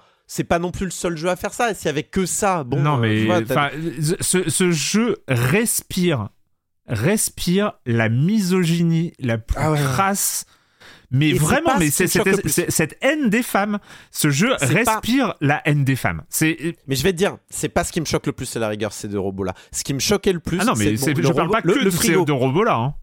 Non mais le frigo là. Bon, le frigo, euh, il te fait, euh, il te sort le grand jeu euh, BDSM comme tu le dis, euh, Marius. Mais surtout, tu, tu retournes le voir le robot régulièrement. Voilà, c'est pas une dialogues. fois, c'est- Et il y a un- d'autres dialogues. Et dans les autres dialogues, c'est plus le, euh, le rapport de force. euh, ah, je vais t'attacher au lit ou de ça. C'est genre putain de robot.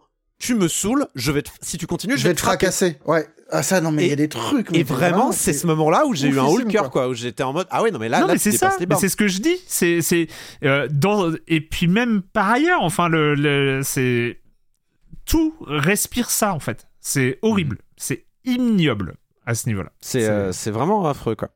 Et c'est dommage parce qu'il y a quand même, moi, il n'y a pas complètement tout acheté dans le jeu et ça, ça m'énerve parce que moi, je trouve ça cool dans le fond, l'idée de faire un Bioshock Infinite, mais dans le, dans le, dans, le bloc soviétique euh, néo- rétro-futuriste. Là, je trouve ça chouette. Le, le début, en effet, tu le dis, c'est une démo technique, mais c'est pas que ça. C'est une démo aussi artistique. C'est quelque chose de qu'on n'a pas tant vu que ça. Ça pose un cadre, ça pose un cadre, un imaginaire et euh, c'est un imaginaire qu'on voit pas tant que ça non plus l'aspect euh, un peu désuet de cette technologie qui est impressionnante mais qui a quand même un look un peu euh, cheapos quoi. C'est c'est euh, c'est Goodbye Lénine mais version euh, version future version action quoi. Il y a cet aspect tu sens que tu sens que tout est magnifique que la technologie est jolie mais qu'il y a, cet aspect tu sais les hélices toutes rondes un peu nul à chier t'as l'impression que tout est un peu un jouet. Moi j'apprécie ça c'est pas quelque chose qu'on voit euh, tout le temps euh, ça ça change. Et du coup ça m'énerve de voir que toute cette esthétique là toute toute cette direction artistique est jetée euh, en fait en, en pâture à euh, de la beaufrie euh, crasse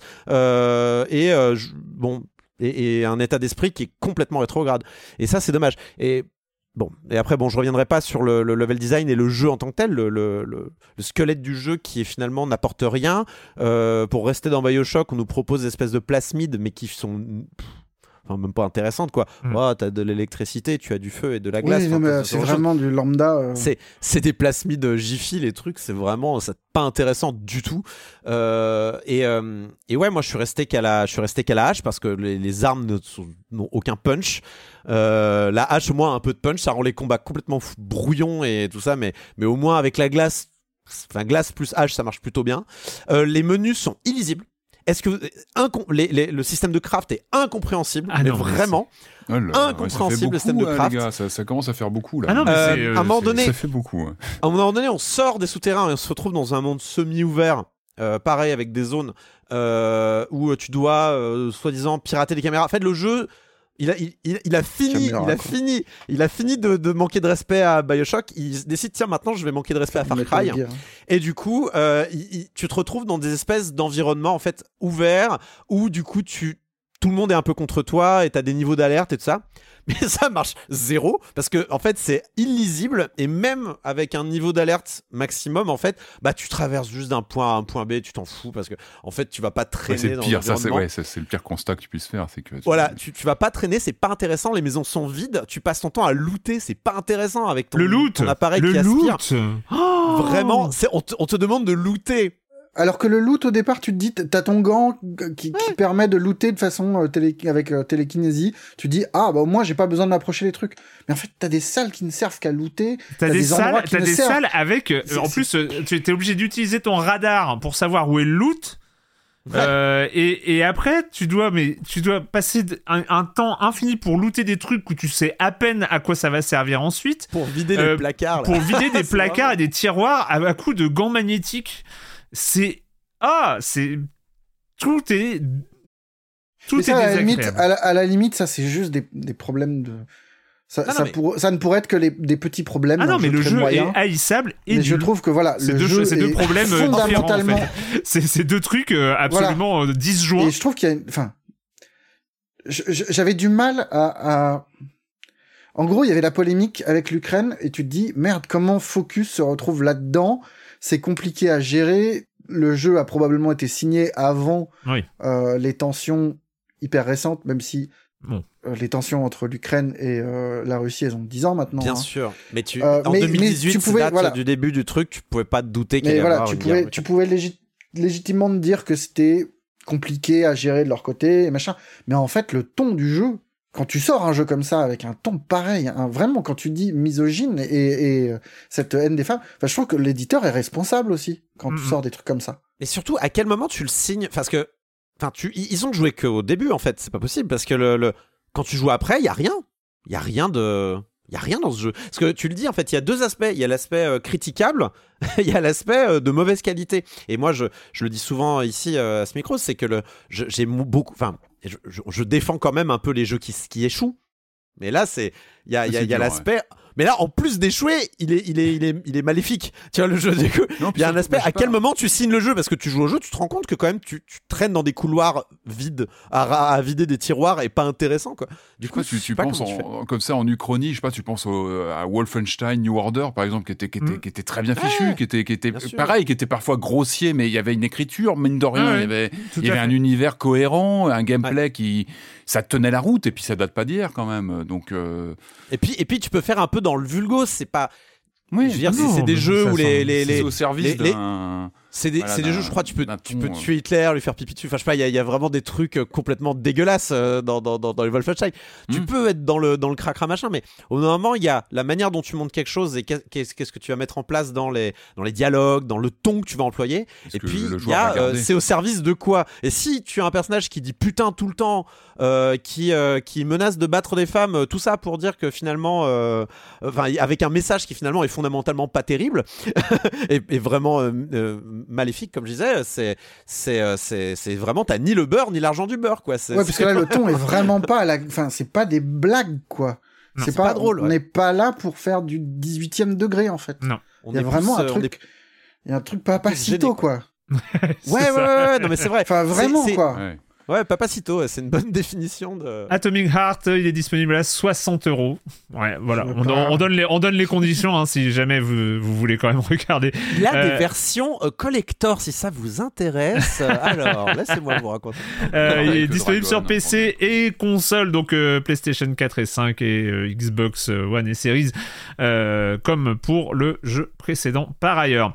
Voilà, et ben écoutez, c'est fini avec euh, le jeu vidéo, avec euh, on finit sur une touche euh, réjouissante et, euh, et chatoyante.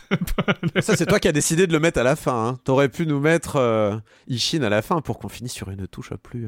Oui, c'est vrai, c'est vrai.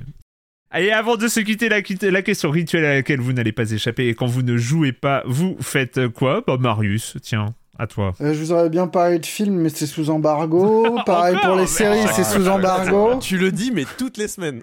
Ah non, mais c'est relou. En plus, l'embargo tombe demain, enfin samedi. Euh, Ah oui. Mais après, c'est pas un grand film. Mais, euh, Bon. mais écoute, euh, bah, j'ai pris quelques jours de vacances. J'étais à Bruxelles, qui est une ville très belle, très chouette, très Mm. cool. Et les vacances, c'est pas mal. Je suis assez pour. Ouais. Je trouve que ça devrait être obligatoire. De Ça temps en temps. Je veux dire, à partir d'un certain âge en particulier, avoir des, Ouais. des vacances tous les jours. Hmm. C'est Ouais, ça. Des vacances tous les jours, ouais. C'est ça. Ce serait un bon concept. Et, et du coup, une fois que je suis revenu, j'avais pas vraiment envie de m'avancer sur les jeux euh, de Silence on joue. On a bien compris. Bah dis donc, c'est Bah, pas surtout vu le programme. Pour hein. être honnête, c'est pas, j'ai pas fait d'effort là-dessus. Du coup, j'ai relancé Baldur's Gate 3. Ah, ouais. J'ai repassé, ouais, une petite 25, petit, petit 25 C'est la pas la sauvegarde que tu vas perdre euh, un moment. J'ai voilà, j'avais perdu mes sauvegardes.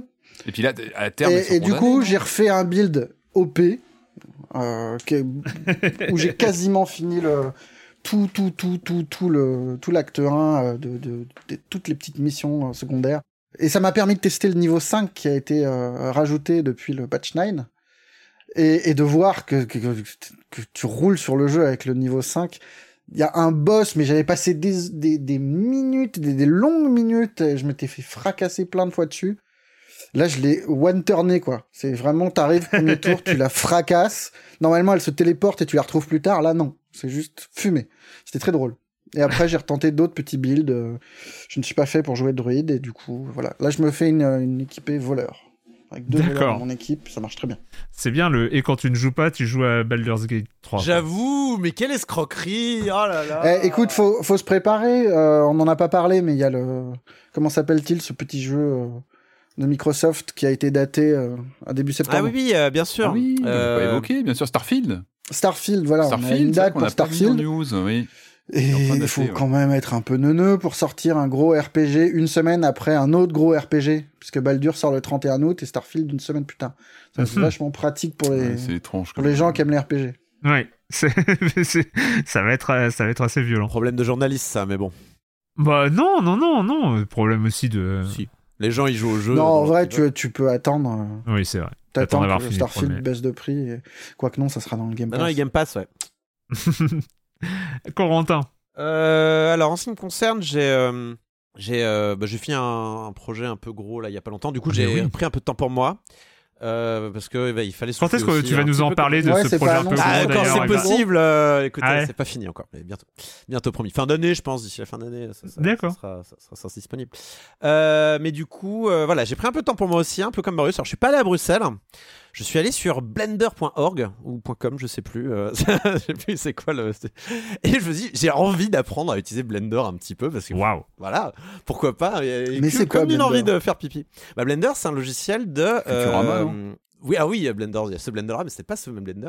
C'est un logiciel de Blender, modélisation enfin. 3D et d'animation 3D. Et ça peut faire plusieurs, choses. Euh, On peut simplement faire des modèles euh, fixes, tout ça. euh, Mais on peut aussi euh, faire de l'animation. On peut faire aussi de la modélisation un peu procédurale avec des nodes. euh, Il y a- il y a plein de choses à faire avec euh, Blender et c'est euh, c'est quelque chose d'assez. Enfin, c'est vraiment un immense terrain de jeu qui Mhm. peut vraiment faire très peur euh, de prime abord. Et c'est vrai que beaucoup de gens euh, lancent Blender et euh, prennent peur parce que le logiciel est un peu particulier, il n'est pas forcément évident à utiliser quand on ne sait pas trop la philosophie d'ergonomie de Blender.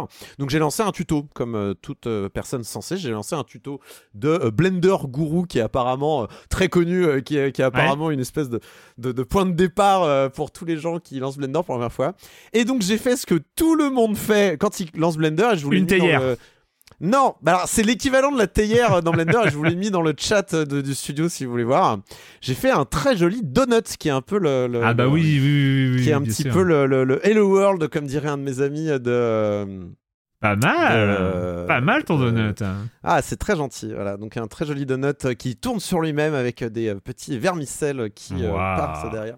Mais c'était chouette. J'ai appris plein de trucs et je voulais, je voulais jeter un petit coup d'œil à comment ça fonctionne. Et c'était très fun à apprendre parce que c'est, c'est pas, c'est c'est vraiment, vous savez, il y a des domaines comme ça. C'est peut-être un peu ce qui a dû t'arriver, Erwan, euh, pour la batterie, mais c'est des domaines où tu n'y connais tellement rien Ouais.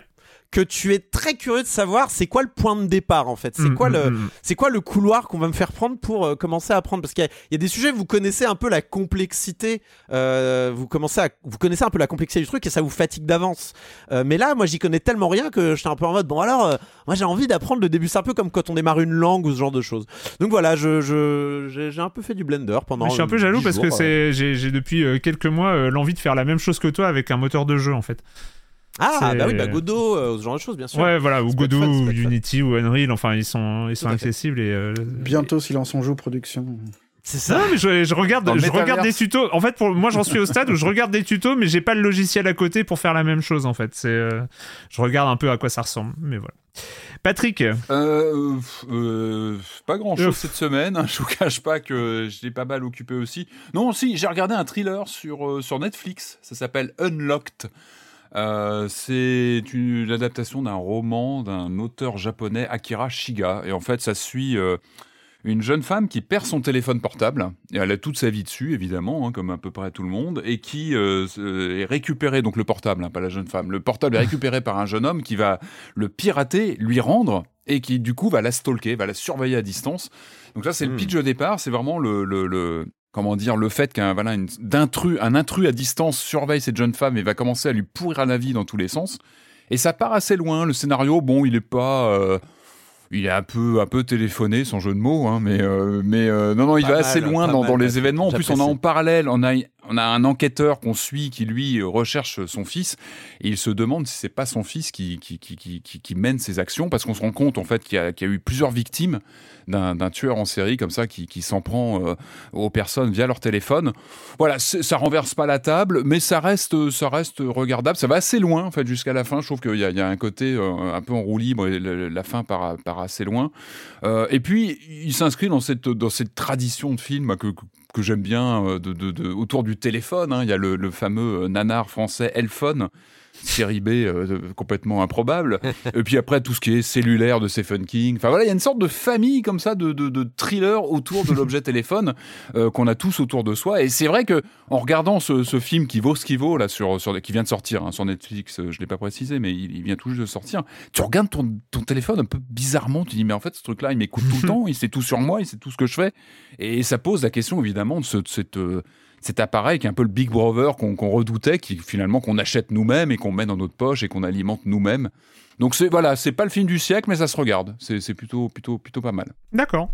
Euh, bah moi je suis pas loin de passer mon tour parce que effectivement euh, j'ai été en vacances euh, j'ai été en vacances un peu loin euh, loin de tout ce qui est écran et puis euh, j'avais pas enfin voilà j'ai donc j'avais Ah, pas justement, tes c'est topo, t'es allé pas joué, justement. Ouais, Raconte j'étais euh, j'étais dans les Vosges, j'étais dans les Vosges. euh, j'ai fait j'ai fait j'ai fait un peu de ski. Voilà, j'ai fait un peu Ah de bah oui, j'avais- bah j'avais- voilà. mais parce que euh, l'année dernière, j'avais pas pu en faire, j'avais un problème à l'épaule donc je pouvais pas faire de ski.